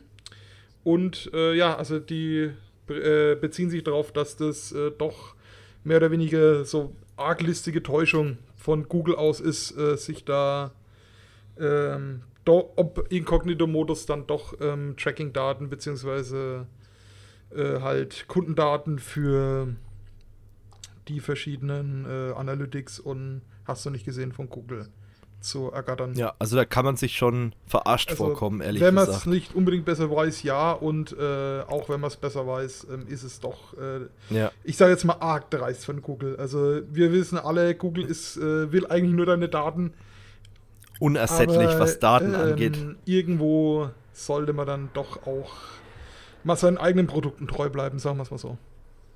Ich finde es ich finde es halt auch immer erstaunlich, dass selbst in der Open Source Community sehr viele Leute doch eine, eine sehr, sehr positive Meinung zu Google haben. Also da habe ich erst gut heiße Forum, das ist sowieso ein Minenfeld. Aber ähm, äh, wie schon gesagt, also da sind Leute unterwegs, die halt äh, Google aufs Messer verteidigen und für sich beanspruchen, dass sie halt irgendwelche Open Source äh, Gurus und Befürworter sind. Äh, und, und dann wird halt hier Google in den Himmel gelobt und, und Microsoft gebasht. Ähm, ich meine, also ich finde das halt schon sehr ähm, dreist, was Google macht und äh, viele Leute oder vielen Leuten ist es, glaube ich, immer noch nicht bewusst, äh, dass sie, wenn sie den Chrome benutzen, halt ihre komplette Suchhistorie bei äh, oder ihren kompletten Browserverlauf, nicht nur die Historie, sondern äh, was sie halt bei Google suchen, sondern alles, ja was sie im Internet Browserdaten mehr oder weniger zu Google, zu Google hin. Genau, richtig. Google weiß dann über jegliche Webbewegungen Bescheid äh, und nicht nur das, was du bei Google aufrufst. Und äh, der Chrome nutzt ja zum Beispiel auch den eigenen äh, DNS-Server. Das heißt also auch Anfragen, die jetzt nicht aktiv über die Browserleiste getätigt werden, sondern irgendwelche Frames oder irgendwas, was nachgeladen wird, das wird natürlich auch an Google übermittelt, äh, um halt eben ein vollumfängliches User-Profil zu erstellen. Also das ist äh, nicht so unkritisch, wie sich das vielleicht im ersten Moment äh, anhört. Deswegen verstehe ich auch die ganzen Unternehmen nicht, die auf ihren Rechnern Google Chrome vorinstallieren. Das ist für mich immer noch ein absolutes Rätsel aber es kommt halt vor und ähm, ja, da muss man sich schon fragen. Und vor allem, ich finde es halt auch krass, dass von den Aufsichtsbehörden Google halt immer noch äh, nicht so kritisch gesehen wird.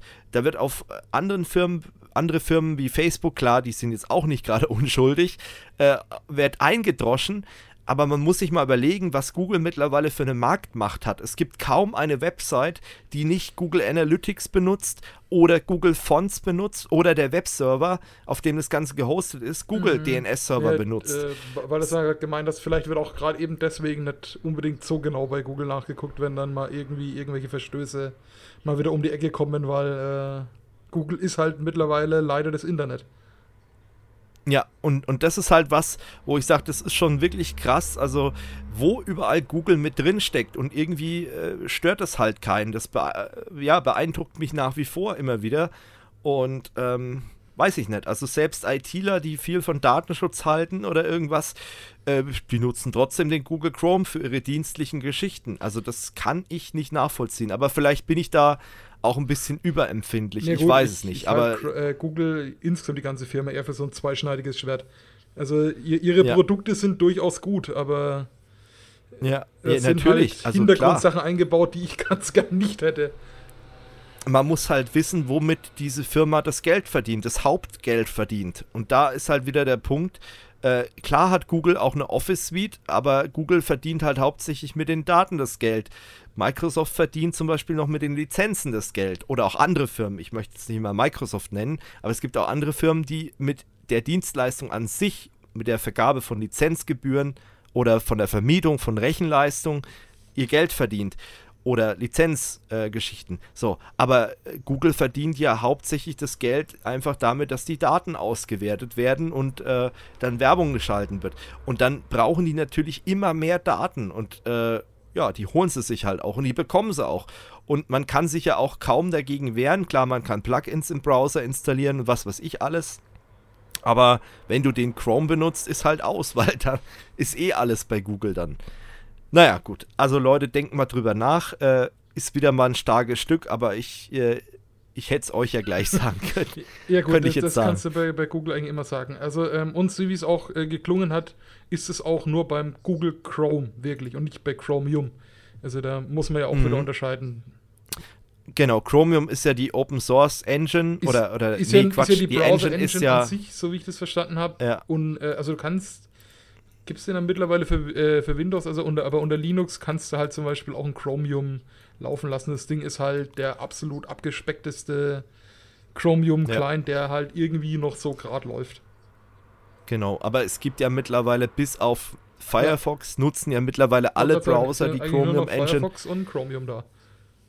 Genau, und dann kannst du ja zum Beispiel auch einen Vivaldi einsetzen, der ist ja auch recht nett, oder einen Opera. Ähm, das sind auch so Browser, die ich wirklich nicht schlecht finde. Und die nutzen ja zum Beispiel die, die Engine. Oder halt auch, wenn man den Microsoft vertraut und mag, ähm, kann man auch den neuen Edge einsetzen. Aber da kommen wir später noch dazu. Da gibt es nämlich auch ein paar News. Ähm, ja, wo es jetzt keine neuen News gibt, aber einen Geburtstag gibt es, äh, ist der Videotext oder Teletext. Der wird nämlich 40 Jahre alt. Und ich, ich könnte mir vorstellen, Jüngere kennen den schon gar nicht mehr. Äh, ich komme noch aus so einer Zeit, äh, ja, ich weiß, alter Sack, äh, wo mein Vater zum Beispiel noch von der Bundesliga, mm. damals, wo er noch keinen Sky hatte, die äh, den Live-Ticker über Teletext äh, angeguckt Jungs, hat. Schalt mal den, da war damals, Teletext, ich will wissen, wie Bayern steht. Oder wie Nürnberg-Städt. Ja, genau. Ja, genau, genau. So, so war das. Und äh, das ist halt ganz witzig, ne? Also, also meine Mutter benutzt den teilweise immer noch. Also manchmal äh, sehe ich dann, dass die irgendwie äh, dann Nachrichten im, im Teletext liest, okay. wo ich mir dann auch denke, okay, aber was macht's halt?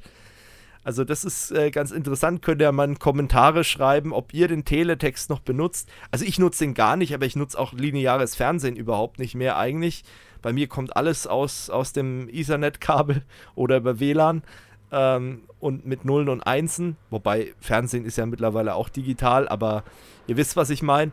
Ähm, aber wie gesagt, 40 Jahre ist das ganze Ding alt und ähm, ja, wird scheinbar immer noch von manchen Leuten genutzt. Ja gut, äh, dazu gut. vielleicht noch eine, zwei kleine Sachen. A, ich weiß es noch, mein Vater musste damals noch über diese Internetvorläufe über Teletext, wie hieß äh, diese, dieses äh, Ding, äh, das Protokollzeug damals nochmal, da, du musst das Zeug fürs Geschäft bestellen. Ähm, okay. Und äh, bei Produkten der Firma, wo ich arbeite, äh, wird teilweise noch so Pages-Sachen in die Richtung gewünscht. Also, dass man dann noch. Also, Echt? Äh, es ist dann okay. halt auf einer Webseite emuliert. Äh, es ist halt, es ist halt für alte Investmentbanker, die sich halt wahrscheinlich ändern wollen oder so. Also, ich, äh, effektiv glaube ich, äh, tun das eh nur zwei oder drei Leute, aber bevor. Die dann irgendwie vor einem Fernseher nee, nee, sitzen nee, und dann das, die Börse das, das, über äh, Teletext. falsch. Also Teletext tun wir auch noch liefern, äh, aber das ist dann auch eher so, das, läuft auf so einem, so einem Ding irgendwo im Schrank, so auf die Art. Ähm, Bei Bloomberg dann. nee, nee, äh, Bloomberg haben wir nichts mit zu tun. Da, äh, Achso, also, okay. Das, ja, nee, Bloomberg ist einer unserer Konkurrenten. Ach so, ähm, okay. äh, nee, ähm, allerdings äh, praktisch im Stile. Also es sind dann so Web-Apps, die so ein bisschen hm. so wie aussehen. Also das muss, da musst du schon vorm Rechner sitzen, um das machen zu können.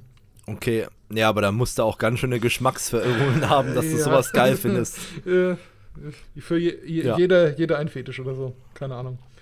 Genau. Ja, was auch witzig war, das fällt mir noch ein, es gab ja dann sogar im Teletext irgendwelche Spiele. Also ich kann mich ah, noch ja, erinnern, ja. so bei, bei, bei Super RTL ja, im Teletext. Sagen, so, wenn man irgendwie, keine Ahnung, früh um, um drei oder so äh, Tele 5 oder so angeschaltet hat, da konnte man dann irgendwie so Zeug, äh, irgendwelche Spiele oder machen. Der, Te der Teletext-Chat, das war auch noch witzig wo du dann irgendwie so SMS reinschicken konntest und dann wurde das im Telex, also völliger Schwachsinn, weil jetzt mal ganz ehrlich, so ein öffentlicher Chat bei einem Fernsehsender, wo je, jeder irgendwas reinschieben kann, äh, ich meine, das ist natürlich am Anfang erstmal eskaliert, dann mhm. wurde es moderiert und dann, wie es moderiert war, dann waren nur noch so Nachrichten, ja, ich grüße hier, was weiß ich, Lara und was weiß ich, Tom, ne? also völlig hirnrissig, weil was interessiert es äh, mich, dass äh, die gegrüßt werden. Aber das, das wurde halt irgendwelche Scheiß reingeschickt in den Teletext.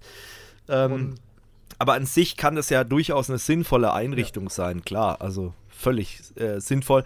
Aber das wird natürlich jetzt auch mit den Jahren. Also ich bin gespannt, wann der wirklich sagen, mal komplett wie, wie, abgeschaltet wird. überhaupt noch hält. Aber Weil 40 die, die, Jahre die schon. Die Frage ist halt auch wieder, es ist so eine Technologie, die so wenig Bandbreite und Zeug mit frisst dass man das eventuell wahrscheinlich einfach so Legacy-mäßig halt bis ans Ende der Zeit mitlaufen lässt, habe ich so das Gefühl. Was, also ich äh, könnte mir ja vorstellen, ich, ohne jetzt das zu wissen, vielleicht gibt es Leute, die wissen das, ähm, dass mittlerweile der Teletext auch nicht mehr separat, äh, könnte ich mir vorstellen, behandelt wird, sondern dass man einfach einen, ja, einen Feed oder eine API anzapft von, von dem CMS auf der Website von dem Fernsehsender und das dann einfach in Teletext konvertiert.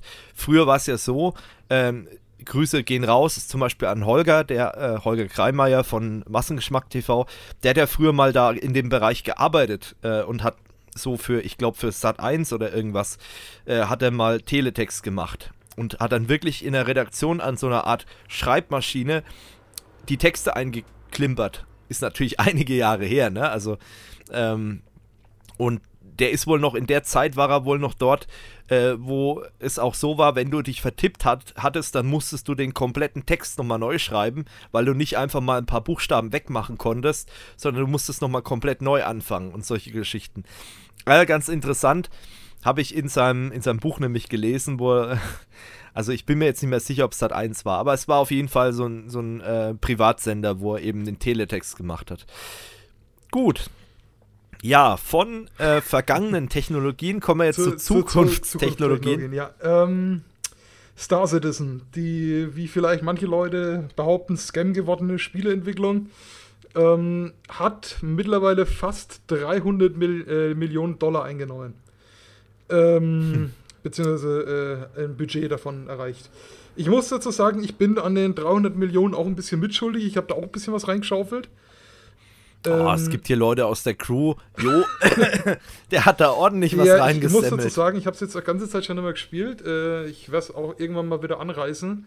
Aber es mhm. macht halt echt den Eindruck, also die, falls sie das Konzept, was dahinter steht, hinbekommen, ist das äh, so ein, ich sage jetzt mal, der feuchte Tra mein feuchter Traum vom Sci-Fi-Spiel. Aber es ja. sind schon Leute an weniger gescheitert, sagen wir es mal so. Mhm. Äh, allerdings, das Geld, bin ich der Meinung, hätten sie mittlerweile. Ja, okay. Ähm, ja, gut, wie es mittlerweile abläuft, glaube ich, haben wir ja schon mal drüber unterhalten, dass da irgendwie so ein bisschen shady Sachen dann plötzlich mhm. äh, aufgetaucht sind. Ja, ähm, was ich hier noch ja. sehe, 2. Juni ist ein äh, Fly, äh, Free Fly Event, also so wie es aussieht, kann man da dann auch mal ein bisschen gratis mit ranpimmeln. Genau, wer sich da noch nicht mit beschäftigt hat, äh, das geht ja schon einige Jahre. Ich kann mich erinnern, auf der ersten äh, Gamescom äh, von Kurs of You, da war ja irgendwie so ein Lounge-Event oder irgendwie so ein Event 2013 war das, die erste Gamescom, die wir hier mit Kurs of You begleitet haben, vor Ort. Ähm, also das geht schon ein bisschen. Ja, also, äh, was man dazu vielleicht noch sagen will äh, oder sagen kann, wenn sich Leute äh, das runterladen wollen, ihr bräuchtet schon einen Rechner, der ein bisschen bisschen was drauf hat. Also das ist eine modifizierte Cry-Engine, die äh, braucht hm. ein bisschen. Also auch auf meinem Rechner, aber das liegt daran, glaube ich, dass ich eine, eine AMD-Karte drin habe. Die verträgt sich anscheinend mit denen ihre Engine nicht so. Also da muss man mal schauen. Also äh, du brauchst. Und auf Linux lief das Ding oder? Ich hab's nicht doch, ausprobiert. Ich habe es ich probiert gehabt, ich habe es halbwegs zum Laufen gekriegt. Aber das ist das Problem ist, dass ich die meisten Sachen über Proton hatte laufen lassen. Und also, mhm. ähm, falls es Leute interessiert, wie gesagt, ihr könnt es gerne mal in die Comments schreiben. Ähm, es gibt auch so Sachen wie Lutris und so weiter. Das sind dann ähm, Programme, die nochmal extra auch ähnlich wie Proton dann äh, Environments zur Verfügung stellen und so weiter. Äh, damit mhm. habe ich es dann auch probiert und ich glaube, ich habe es sogar zum Laufen gekriegt. Okay, ähm, ja, allerdings, und es ist auch nicht viel unrunder gelaufen, als es, es momentan tut. ähm, ja, davon gut. kann man jetzt halten, was man will. Äh, ja. ja. also wie gesagt, falls es Leute interessiert, kann, kann ich mir da auch nochmal äh, irgendwie überlegen, was ich da mache. Äh, das Ganze wird allerdings wahrscheinlich nicht ganz so easy, weil äh, irgendwie mit Spielesachen, dass man das dann in der virtuellen Maschine macht, äh, es wird ein bisschen schwieriger. Aber wie gesagt, falls, da kann man sich noch was überlegen und äh, ja. Genau. Nee, aber interessant. Ähm, ich bin gespannt, wo das Projekt hinsteuert. Ich habe es nur so am Rande mal ein bisschen mitverfolgt. Das, äh, ähm, also zumindest was schon da ist, es sieht gut aus. Es ist halt noch ein bisschen mhm. ziemlich clunky, also du merkst im Ding echt noch die Alpha an. Ähm, mhm. Aber also es könnte was werden. Ich, ich, oder beziehungsweise vielleicht rede ich mir auch nur ein, dass es was werden könnte. Ich meine, die Idee an sich finde ich halt schon sehr geil, muss ich ganz ehrlich sagen. Da stehe ich auch voll dahinter. Ähm, nur das braucht halt wahnsinnig ja. viel Zeit. Ähm, vielleicht ist es ja auch irgendwann wirklich mal ein Kandidat, ein klassischer Kandidat für Cloud Gaming, dass man sagt, okay, dieses Spiel, das muss man sich halt dann streamen. Ich meine, gut, jetzt ist halt da schon so viel Geld reingeworfen worden. Ähm, da könnte die Cloud Gaming Geschichte auch völlig nach hinten losgehen, äh, wenn man dann den Leuten den, die Rechenleistung praktisch zur Verfügung stellt, äh, die da mal Geld eingeworfen haben, äh, könnte ich mir vorstellen, dass ja, das dann relativ schnell in die Miesen vor, geht. Vor allem äh, an was ich mich noch so erinnern kann, wurde das ja am Anfang so mehr oder weniger als das Computerspiel gehypt. Also sprich, es wird nur ja. für PC und auch an, am PC entwickelt Software. Also es, äh, die Konsolen werden praktisch komplett irgendwo in der dunklen Seitengasse liegen gelassen, was ja beim, äh, bei anderen moderneren Projekten immer eher nicht ganz so ist. Oder ja, stimmt. Äh, dazu ja. vielleicht auch noch eine kleine Sache.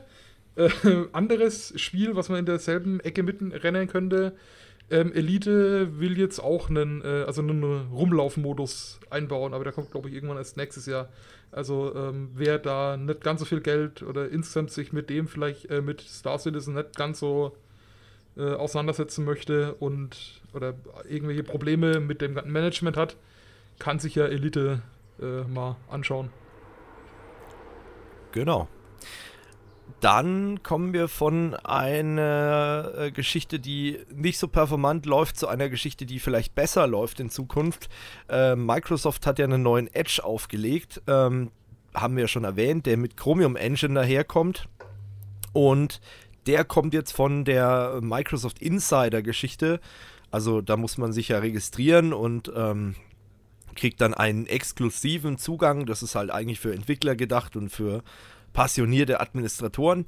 Ähm, von der Geschichte wechselt man halt jetzt eben in den normalen Update-Ring. Das heißt also, wer jetzt sein Windows updatet, wird irgendwann den neuen Edge bekommen.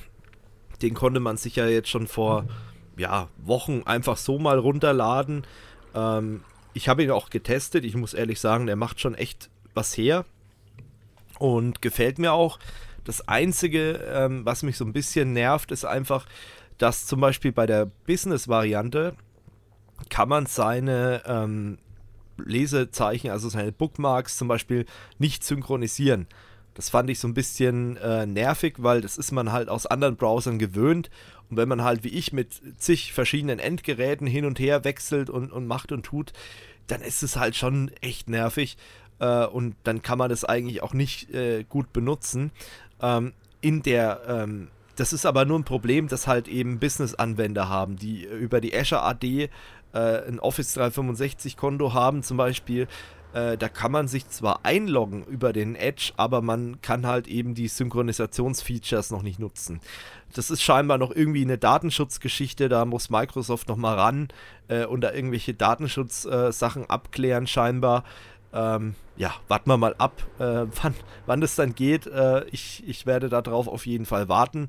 Und dann ist für mich der Edge wahrscheinlich ein, ein Zweit- oder Drittbrowser, was er jetzt auch schon ist, aber dann kann ich den noch äh, besser nutzen, weil ich trenne halt immer ganz gern meine, ja, meine Bereiche. Also ich habe da einen Browser, wo ich dann die ganzen Online-Shopping-Geschichten mache, einen, wo ich einfach so generell durchs Web äh, stöbere und einen, den ich zum Beispiel für meine internen äh, Webanwendungen verwende und das trenne ich halt einfach alles voneinander. Das könnte man auch mit Profilen machen, zum Beispiel im Firefox äh, oder auch im, im, im, Chrome, aber den nutze ich ja nicht. Ähm, und da finde ich es halt jetzt ganz nett, dass der Edge jetzt auch mittlerweile benutzbar ist und man kann ihn halt dann auch äh, für Geschichten benutzen, wenn dann halt die Synchronisation endlich mal steht. Da noch ja, eine kleine, äh, aber, kleine Frage. Ähm, ja. Wie sieht es dann eigentlich da mit Developer-Tools und äh, Unterstützung von anderen so Chromium-Plugins und Zeug aus? Hast du da schon ein bisschen rumprobiert? Ja. Äh, das ist vielleicht interessante Geschichte noch, genau, das könnte ich noch kurz einwerfen. Ähm, die äh, Plugins von Google Chrome funktionieren alle komplett im äh, neuen Edge-Browser. Also du musst auf nichts verzichten, was nicht auch bei Google im äh, Chrome Store ist. Ähm, du musst halt vorher aktivieren, dass er diese Plugins äh, frisst und dann kannst du die ganz normal installieren. Das gleiche gilt ja auch für den Vivaldi genau. zum Beispiel oder für Opera. Ähm, und das ist halt jetzt auch bei dem Edge so. Ähm, und das funktioniert ganz gut. Developer-Geschichten, ja, da, da gibt es ja auch welche das ist halt eine sehr große Geschmackssache. Ne? Es gibt Leute, die sagen, du kannst eigentlich nur die von, von Chrome gut verwenden. Äh, Felix und ich, wir mögen die eigentlich vom Firefox ganz gern. Äh, ich benutze die vom Edge okay. nicht, muss ich ganz ehrlich sagen. Also ich bin da immer noch beim Firefox, weil äh, man, man gewöhnt sich halt mhm. daran und die Probleme, die ich so habe, wenn ich irgendwelche Developer-Geschichten brauche, äh, die, die, weiß ich halt, wo ich die finde beim ja, Firefox. Mir, mir geht's mit Chrome so, also von daher. Ja, Genau, ich glaube, von dir hatte ich das auch und, und ein Kollege, der schwört da auch bei uns, ein Webentwickler, der schwört, äh, schwört da auch auf Chrome äh, und sagt, das ist bei Chrome halt echt nett ähm, ja, wie gesagt, jeder wie er mag, aber ähm, das Add-on-Problem ist eigentlich mittlerweile ein gelöstes Problem, wo ich ehrlich gesagt wirklich froh drüber bin, äh, dass da endlich mal trotzdem eine einigermaßen eine Linie da ist und, und äh, nicht äh, dann, du nutzt einen neuen Browser und dann äh, gibt es dafür die, die und die Add-ons nicht, weil die Entwickler halt einfach kein Geld oder keine Lust haben, das für jeden Browser irgendwie oder ganz zu einfach keine Zeit, wenn es fünf verschiedene Engines sind und du nicht ja, irgendwie ja, genau. cross-kompilieren also, kannst oder was auch immer, äh, ja, dann äh, ja, genau. genau. Ja, dieser Wildwuchs, also das finde ich in dem Fall gut. Klar, man könnte sagen, schade, dass es jetzt keine große Konkurrenz mehr zu der Chromium Engine gibt. Natürlich gibt es noch die Firefox Engine, die ja auch immer besser wird. Also ähm, ich war ja vor zwei Jahren wirklich mal so weit, dass ich den Firefox fast komplett in die Tonne getreten hätte, weil er halt wirklich äh, so dermaßen unperformant war und, und wirklich keinen Spaß mehr gemacht hat. Aber mittlerweile ist er echt auf einem guten Weg und äh, ich hoffe mal, dass die das weiter ausbauen. Und dann haben wir ja noch eine äh, Konkurrenz zu den anderen Engines. Ähm, ja, was man da in der Sache halt noch ein bisschen kritisch sehen könnte, ist halt, dass Google jede Menge Geld in Firefox reinsteckt. Äh, also die sind da auch nicht ganz unabhängig von äh, Google mal wieder. Naja.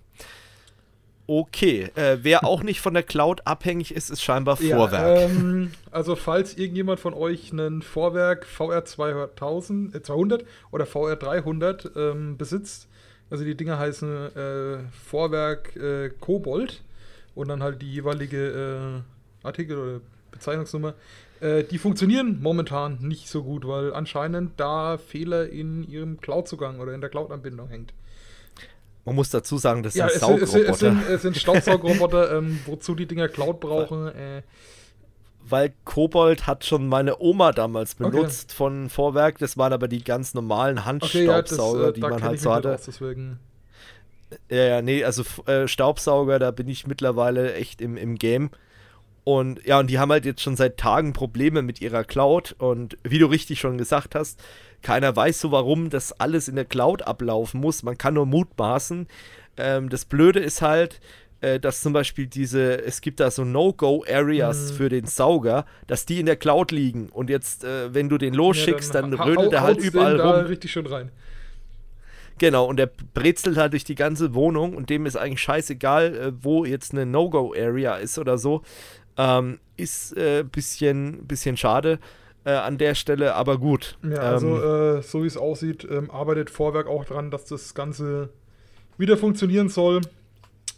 Man vermutet ja, dass es auch was mit dem, mit dem abgelaufenen Root-Zertifikat äh, zu tun hat, dass die Admins in der letzten Woche sehr bespaßt hat. Also ich hatte da auch Probleme äh, mit äh, Web-Proxys, die äh, SSL-Decryption machen, die dann auf einmal alle Komodo und äh, AdTrust äh, die also mit diesen Zertifikaten verschlüsselt sind, auf einmal blockiert haben und gesagt haben, hier, das ist eine unsichere Seite. Ähm, und dann hast du natürlich sehr viel Spaß, wenn da sowas äh, passiert. Ähm, blöd ist halt, wenn du so ein IoT-Gerät draußen hast und die Verbindung zur Cloud reißt ab, äh, wie sollen die Anwender das Gerät dann patchen, mhm. wenn du keinen ähm, Backup-Weg hast. hast du ein Problem. Äh, genau, dann hast du einen teuren äh, Staubsaugroboter. Die Dinger kosten wo, übrigens 800 sagen, die Euro. Ja also billig, ich glaube 800, 900 Tacken, irgendwie sowas in die Richtung. Ja, ähm, ja. Dazu kann man vielleicht noch sagen, ähm, ein Arbeitskollege von mir hat auch einen Saugroboter, der hat aber einen Chinesen und äh, der hat dem äh, mehr oder weniger händisch verboten, mit, mit dem Mutterschiff zu sprechen. Also der, ähm, Ach so.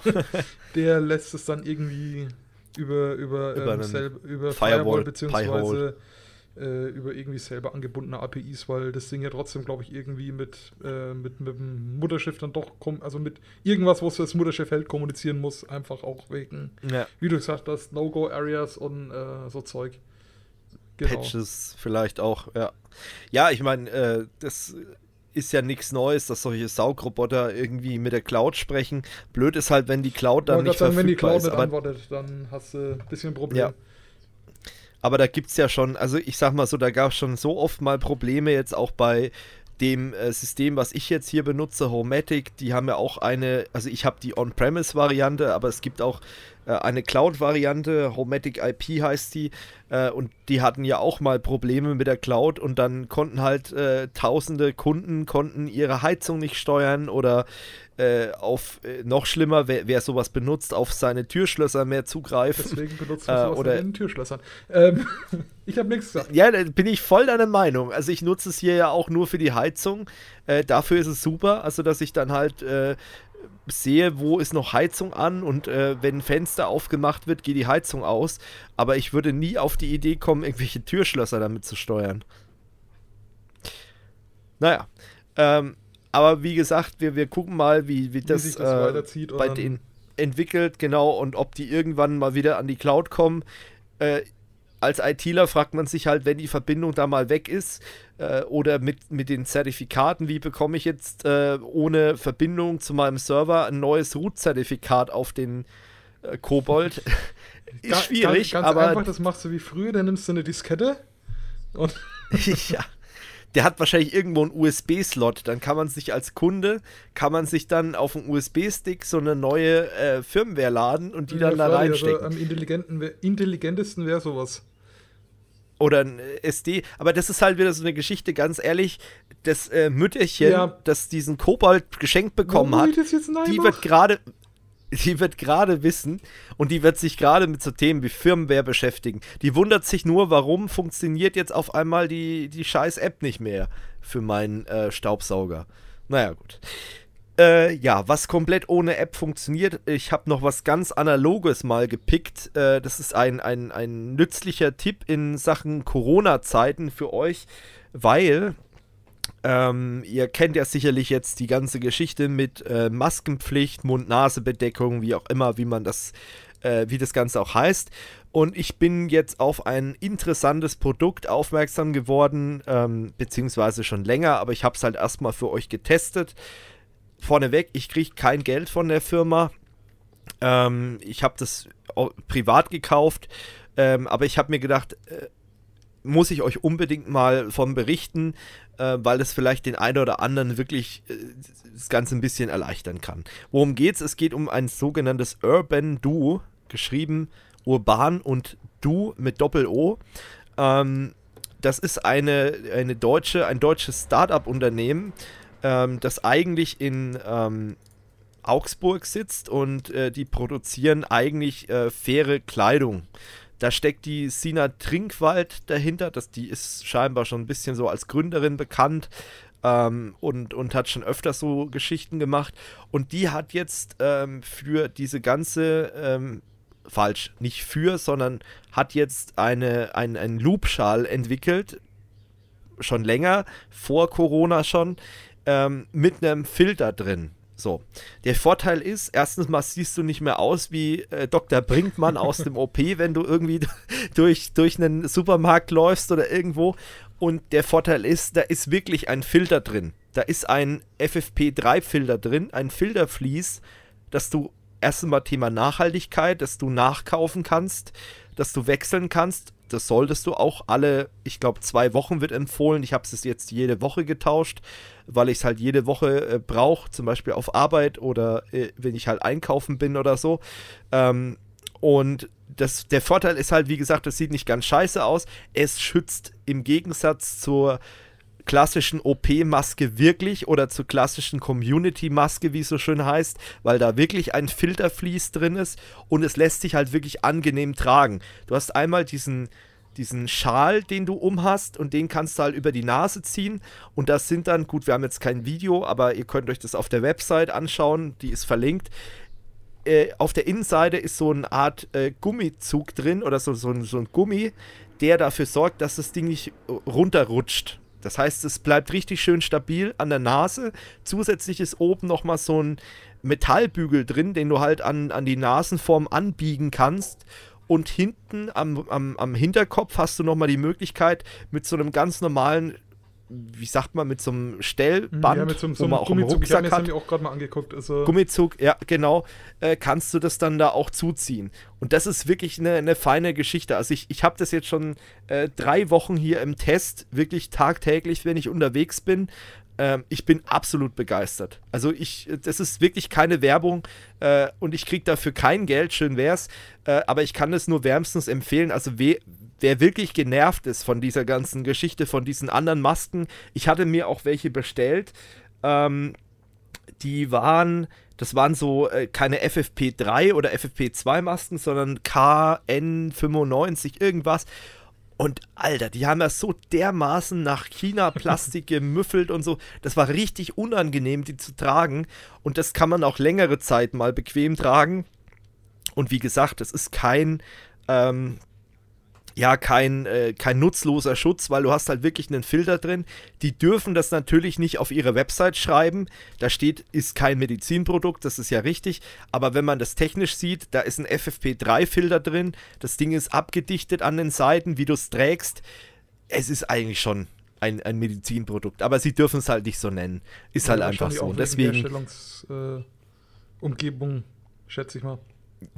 Wahrscheinlich. Also, ähm, wie gesagt, ihr könnt dieses Urban Do kaufen. Äh, Link ist in der, äh, in der Beschreibung. Das Ding kommt aus Deutschland. Die Lieferzeiten sind manchmal etwas länger, weil das ist halt handgefertigt. Also das ist wirklich von dieser, äh, von dieser Näherei in, in Augsburg äh, handgefertigt. Ähm, die äh, Materialien, die sind halt auch ähm, ja relativ ähm, klimaneutral und, und kommen auch aus der Umgebung und allein schon dass ihr diese Maske halt mehrfach verwenden könnt, waschen könnt. Das ist halt auch so eine Geschichte, die halt, gerade wenn es um das Thema äh, Ressourcenschonen geht, ist es halt wirklich eine tolle äh, Geschichte. Also kann ich nur empfehlen und ähm, hat mir wirklich sehr gut gefallen und ähm, deswegen den Tipp wollte ich euch einfach mal geben, weil äh, das ich habe bisher noch keinen anderen gesehen, ähm, der damit rumgelaufen äh, ist. Weil gerade keinen anderen gesehen. Äh, allerdings, ich habe vor Jahren mal äh, glaube von einem französischen Unternehmen ein ähnliches Konzept gehabt oder gesehen gehabt. Allerdings war das noch ein bisschen clunky, also da war dann mehr oder weniger eine Maske in den Schal eingebaut, also du konntest so und dann hoch, also da war ein, wie so ein Plastikkorb, sage ich jetzt mal drin. Äh, und der so, war aber, hm. also es war hauptsächlich gegen Smog in Großstädten gedacht. Ach so, also, ja, gut. Ähm, also dafür ist es halt auch äh, interessant, ne? Also für Allergiker zum Beispiel ja, auch. Ähm, also auch zum Beispiel für Allergiker war auch das Produkt damals. Aber A, frag mich nicht mehr, wie es heißt, weil da äh, komme ich garantiert ja. nicht mehr drauf. Und also ich wollte damit eigentlich nur sagen, dass es A keine neue Idee ist und B äh, auch andere Leute gibt, aber äh, ja. Genau. Nee, das ist ja, ist ja, ist ja legitim. Letztendlich habe ich mich halt dann äh, für das Produkt entschieden, weil ich da mal zufällig drauf gestoßen bin und ich fand das Konzept gut. Das Ding sieht auch nicht scheiße aus. Also man, man sieht dem gar nicht an, äh, auch wenn man das Ding so trägt. Ich meine, wenn du jetzt eine normale Maske hast und dann hast du die die ganze Zeit irgendwie am, am, äh, was weiß ich, am Kinn rumbaumeln, wenn du sie nicht trägst oder in irgendwo in der Tasche oder keine Ahnung. Es ist halt super nervig, während diesen äh, Loopschal, entweder du ziehst ihn hoch, wenn du halt äh, durch die Maske atmen willst, oder du äh, packst ihn runter, dann hast du einen ganz normalen Schal, äh, der auch sehr luftig ist. Also ich habe dieses Sommermodell und jetzt auch in den letzten Tagen, wo schon ein bisschen wärmer geworden ist, war das alles andere als unangenehm. Das war, natürlich war das ein Stück Stoff mehr, was du umhast, aber es war halt jetzt nicht so, dass du da geschwitzt hast wie Harry Oscar drunter. Ähm, das finde ich schon sehr, äh, sehr gut verarbeitet. Also wie gesagt, keine Werbung, aber ihr merkt schon, ich bin davon echt überzeugt und es sieht halt auch nicht kacke aus. Ihr könnt mehrere Farben auswählen. Lieferzeit ist ein bisschen äh, länger. Ähm, die, ähm, also ich brauche von der, von der Halsgröße das L-Modell, ähm, weil ich so einen dicken Hals scheinbar habe. Ähm, und das L-Modell kostet halt 39,90. Klar könnte man sagen, jetzt nicht ganz billig, aber du kannst es halt äh, mehr, natürlich mehrfach verwenden, bis das Ding halt auseinanderfällt. Dann diese Filter-Inlays, ähm, wenn du eins kaufst, ist glaube ich ein Ersatz-Inlay auch mit dabei. Äh, ansonsten kannst du halt auf der Website dann äh, dir mehrere Inlays, also drei Filter-Inlays für 10 Euro noch nachkaufen. Ähm, ja, ist eigentlich eine, eine okaye Sache. Also, und gerade wenn man jetzt immer noch, äh, wie ich, so ein bisschen Bedenken hat mit der Corona-Geschichte und nicht gerade, sag ich mal, äh, begeistert ist, wenn er jetzt irgendwie im ÖPNV unterwegs ist, wenn dann Leute rumlaufen, die keine Maske aufhaben. Habe ich auch erst wieder gesehen. Äh, sogar ältere Leute, die äh, völlig drauf scheißen. Ge gestern erst wieder in der Stadt gesehen, äh, also teilweise auch Leute, die dann der Meinung sind, äh, beziehungsweise auch komplett falsch aufhaben, die Masken. Ja, also das, das ist, ist immer so ich, der, der, Klassiker, wenn es ihr so halb unter der Nase hängt. Ja, das genau. heißt Mund-Nasen-Maske und nicht Mund-Kinn-Maske. Ja. Ja, und, und, dann ist halt auch, also das beobachte ich halt jetzt zum Beispiel, äh, wenn du mit dem Zug fährst, ähm, längere Strecken habe ich sowieso im Moment keine Lust drauf, auch wenn ich ja viel mit der Bahn unterwegs bin, aber äh, das ist mir dann einfach zu, zu nervig mit dem Ding und das äh, versuche ich jetzt noch ein bisschen zu vermeiden. Nee, aber worauf ich hinaus wollte, du hast dann halt immer wieder Leute, äh, gerade ältere Leute und da kann man über die Jugend schimpfen, was man will, aber die ganzen Schüler, die ich sehe, die haben alle eine Maske auf. Also zumindest hier bei uns in, in, in Ebersdorf oder in Coburg äh, sind die wirklich sehr verantwortungsvoll. Muss ich, muss ich wirklich mal eine Lanze brechen für die äh, Schüler hier. Äh, und du siehst hauptsächlich äh, Leute mittleren Alters oder sogar ältere Leute, die da völlig drauf scheißen. Und da muss ich halt sagen, hallo, wir waren hier gerade Risikoregion oder auch Richtung Sonnenberg, war ja auch, ist ja hier in der Nähe, war ja auch ein, ein, ein Hotspot gewesen für Corona. Äh, und dann siehst du sowas und dann, äh, dann fällt dir echt nichts mehr ein. Und da muss ich ehrlich sagen, äh, ich bin ja jetzt auch nicht der Schlankste, das heißt, wahrscheinlich bin ich sogar auch Risikopatient, Allergiker und so weiter und so fort, äh, dass ich mich da schon schützen möchte. Und deswegen trage ich halt keine normale Community-Maske und halt wegen den anderen Gründen, die ich vorhin genannt habe, sondern eben jetzt so ein Urban Do, was halt auch einen Filter mit drin hat. Äh, und ich hoffe, dass ich äh, da wenigstens einen, einen besseren Schutz habe, wie wenn ich jetzt einfach so eine normale Community-Maske halt eben auf hätte. Gut. Lange drüber geredet, aber ich fand es mal äh, wichtig und interessant, äh, das mal zu erwähnen. Ja, was ich auch noch erwähnen wollte, ähm, Happy Birthday T3N, wer das Magazin kennt, die feiern jetzt 15-jähriges. Wahnsinn, dass die mittlerweile schon so alt sind. Ähm, die haben auch eine äh, kleine Party gefeiert im Rahmen der Corona-Möglichkeiten. Ähm, ist auch bereits, glaube ich, auf einem YouTube-Channel was dazu online. Könnt ihr euch angucken bei denen. Ähm, ist vielleicht auch mal ganz interessant und ist natürlich auch in den Show Notes verlinkt. Ähm, ein weiterer äh, Webtipp, den ich an euch habe, vielleicht an alle Tesla-Fans unter euch.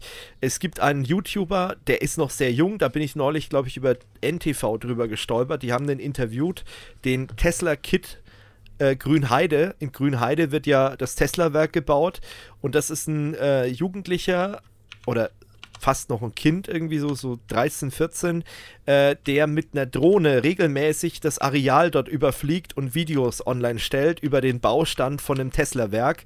Und äh, der scheint da wohl relativ bekannt schon irgendwie zu sein in der Community. Also wer sich dafür interessiert, äh, verlinke ich auch mal in den Show Notes. Das äh, fand ich ganz interessant.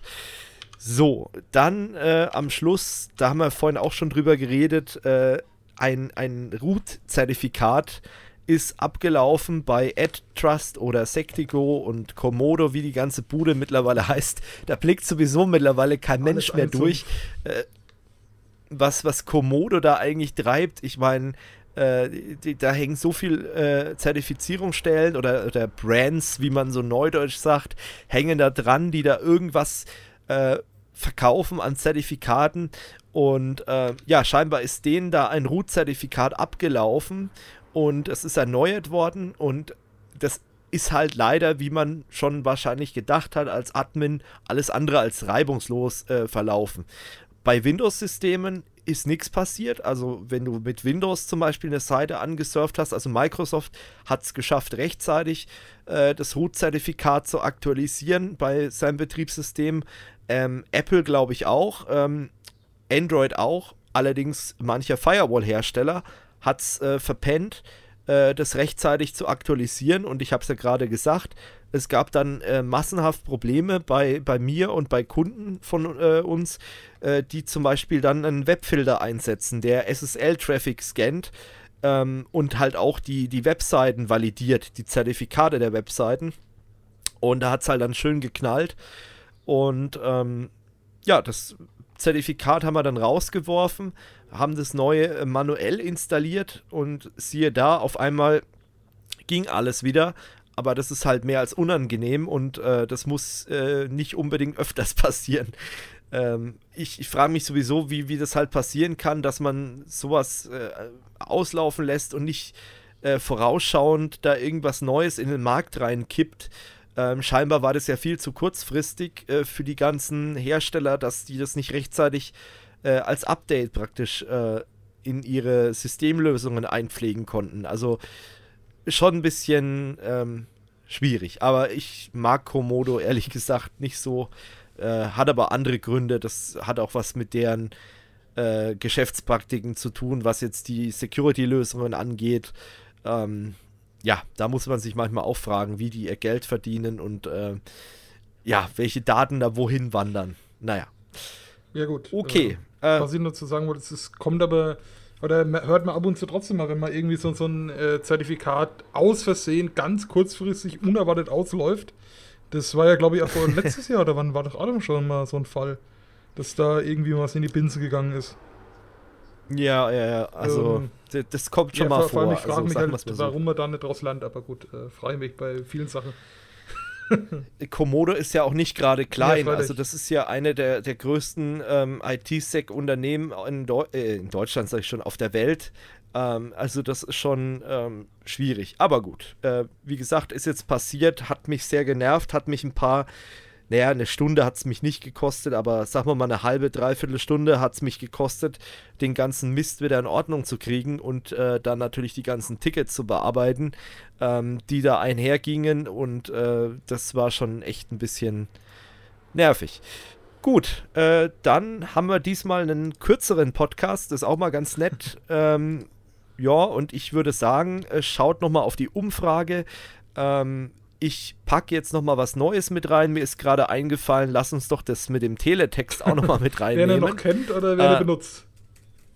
Ähm, äh, ob ihr den noch benutzt. Okay. Ähm, also kennen, glaube also gehe ich schon mal davon aus, dass viele den noch kennen.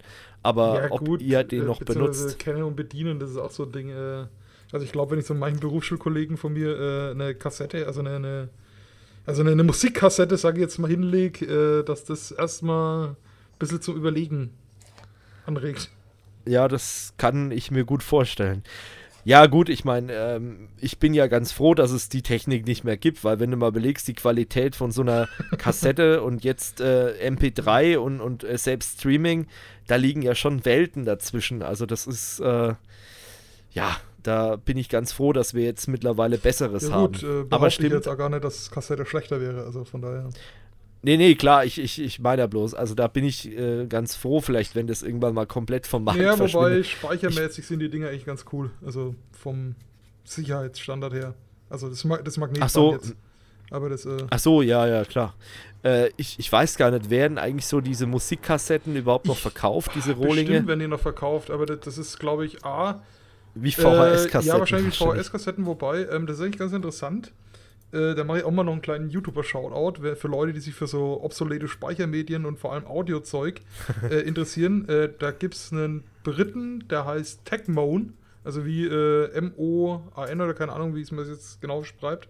Ähm, der hat viel so, äh, ich sage jetzt mal, obsolete Audiotechnik und so weiter befasst er sich mit. Also das hm. kann man sich, wenn man das einen interessiert, ein bisschen angucken. Und äh, habe ich auch gar nicht gewusst, äh, Minidisc wird teilweise immer noch auch von Künstlern äh, als Medium verkauft. Ähm, allerdings okay. sind das eher so, so diese Underground-Künstler, die irgendwo. Also da, da musst du schon. In Berlin-Kreuzberg. Ja, so, so in etwa. Also da musst du schon äh, Fan sein bei sowas. Ja, das, das kann ich mir vorstellen.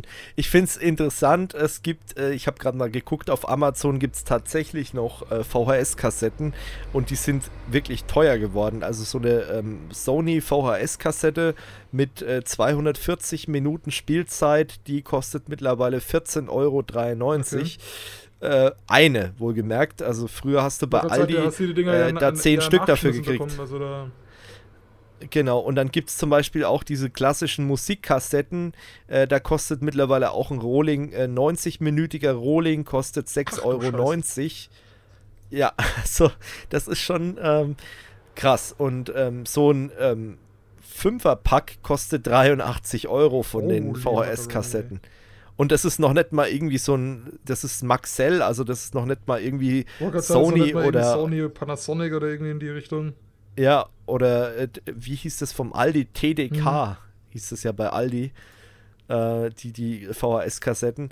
Also es ist schon, schon interessant. Und es gibt auch immer noch Amazon-Rezessionen äh, von verifizierten Käufern, die 2019 immer noch VHS-Kassetten gekauft haben und die auch immer noch einsetzen. Okay. Also Ähm, interessant, interessant. Ja gut, ich, ich sage mal so, ich komme ja noch aus einer aus einer Schulzeit, ja, du ja auch, wo dann der Lehrer noch wirklich mit dem VHS-Kassettenrekorder da reinkam und, und hat dann äh, irgendwelche schlecht aufgenommenen ne, Filme gezeigt. schlecht aufgenommen, das Ganze auch noch auf so einem äh, 4 zu 3 Bildschirm, den der, ja, der ungefähr genau. äh, halb so große Auflösung wie das Handy hatte. Also das, äh, da, da, hat die Bildröhre dann auch schon bessere Tage gesehen. Da, da konntest du die, das Krieseln schon richtig schön.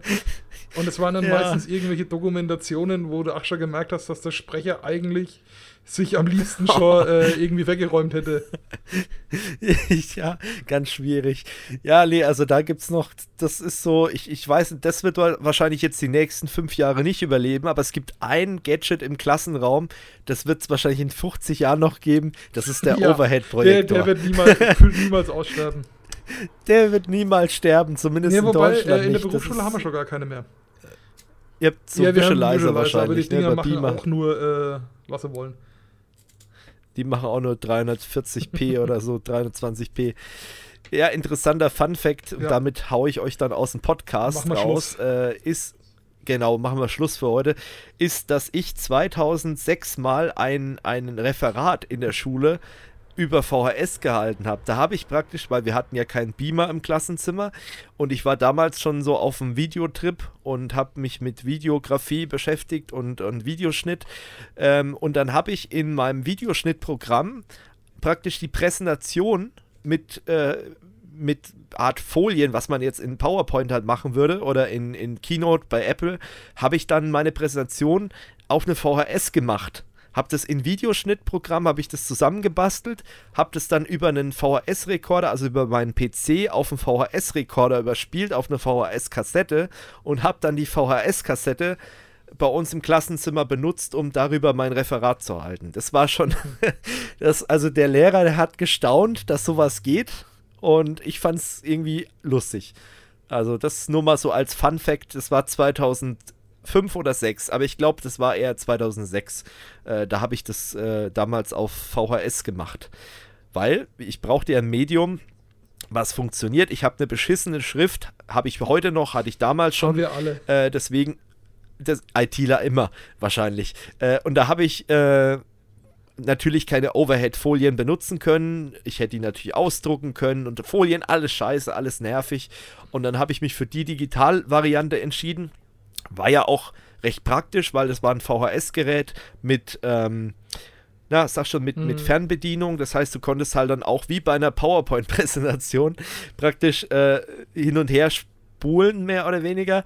Und ähm, ja, und der Lehrer fragt sich wahrscheinlich, das war ein etwas älterer, der fragt sich wahrscheinlich bis heute, wie ich es geschafft habe, meine Präsentation auf so einer VHS zu kriegen.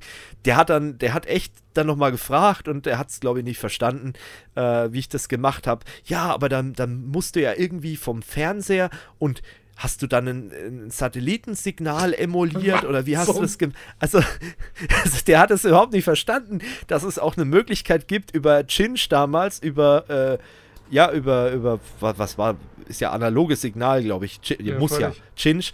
Äh, über Chinch dann halt von der, von der Videokarte vom PC aus das Signal in den Videorekorder einzuspeisen. Die, die Chinch-Anschlüsse habe ich schon wieder komplett vergessen. Ich habe. Ganz äh, verdrängt. Skat und Chinch. Nee, ja, wobei Skat kenne ich noch. Da, da, da habe ich ja. auch schon Probleme mit gehabt. Ja, die, die, ähm, die Playstation oh, damals, meine ja, erste, die, die PS. 2, mhm. die hatte ja damals auch äh, Chinch.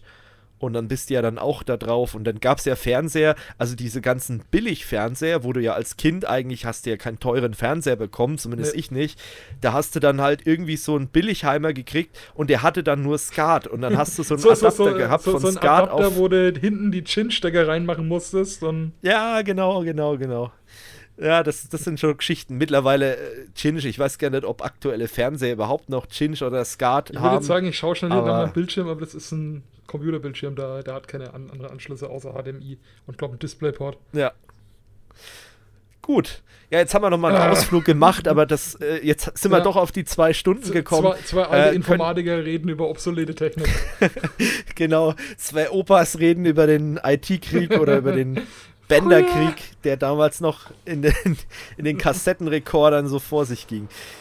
Gut, in diesem Sinne wünsche ich euch was und dann äh, nehmt nochmal an der Umfrage teil. Ich weiß nicht, wie oft ich das noch sagen soll. Äh, Umfrage minus der-woche.kursoforyou.com oder auch einfach zusammengeschrieben, Umfrage der Woche.kursoforyou.com. Wenn ihr irgendwelche Anmerkungen habt, irgendwas kritisieren wollt, wenn ihr uns hoffnungslos oder heftig beleidigen wollt, schreibt uns eine E-Mail an techtalk.qso4u.com. Äh, dann wie immer der Hinweis, uns gibt es natürlich auf zig Plattformen, also falls ihr uns hier auf YouTube entdeckt habt und sagt, hey, da ist ja gar kein Bild, äh, ja, ihr könnt uns auch auf Spotify hören, auf iTunes, auf äh, Deezer, auf, äh, auf zig Plattformen, also eigentlich überall, wo es Podcasts jede gibt. Podcast-Plattform, die nicht bei drei auf dem Baum war. Genau, und äh, ich nutze zum Beispiel für Podcasts, also nicht für unseren eigenen, weil den höre ich nicht mehr, aber für Podcaster äh, nutze ich Castbox äh, FM. Äh, ist eine ganz gute App, die ist zwar manchmal ein bisschen verbuggt, aber die kann man halt mobil oder plattformunabhängig nutzen. Also man kann am PC anfangen, was zu hören und kann dann irgendwann aufs Mobilgerät weitergehen, bis hin zu irgendwelchen smarten äh, Speakern wie äh, den Amazon Echo oder ähm, ja, irgendwelche Apple-Geräte. Äh, Geräte wahrscheinlich auch. Kann man da, genau, da kann man, Google, stimmt, Google Home, äh, kann man dann einfach weiterhören. Das ist äh, eine ganz gute Geschichte und äh, ganz guter Podcast, äh, App, Programm, Dienst, wie auch immer. Gut, in diesem Sinne, wir sind hier raus. Bis zum nächsten Mal. Macht's gut und ciao. ciao.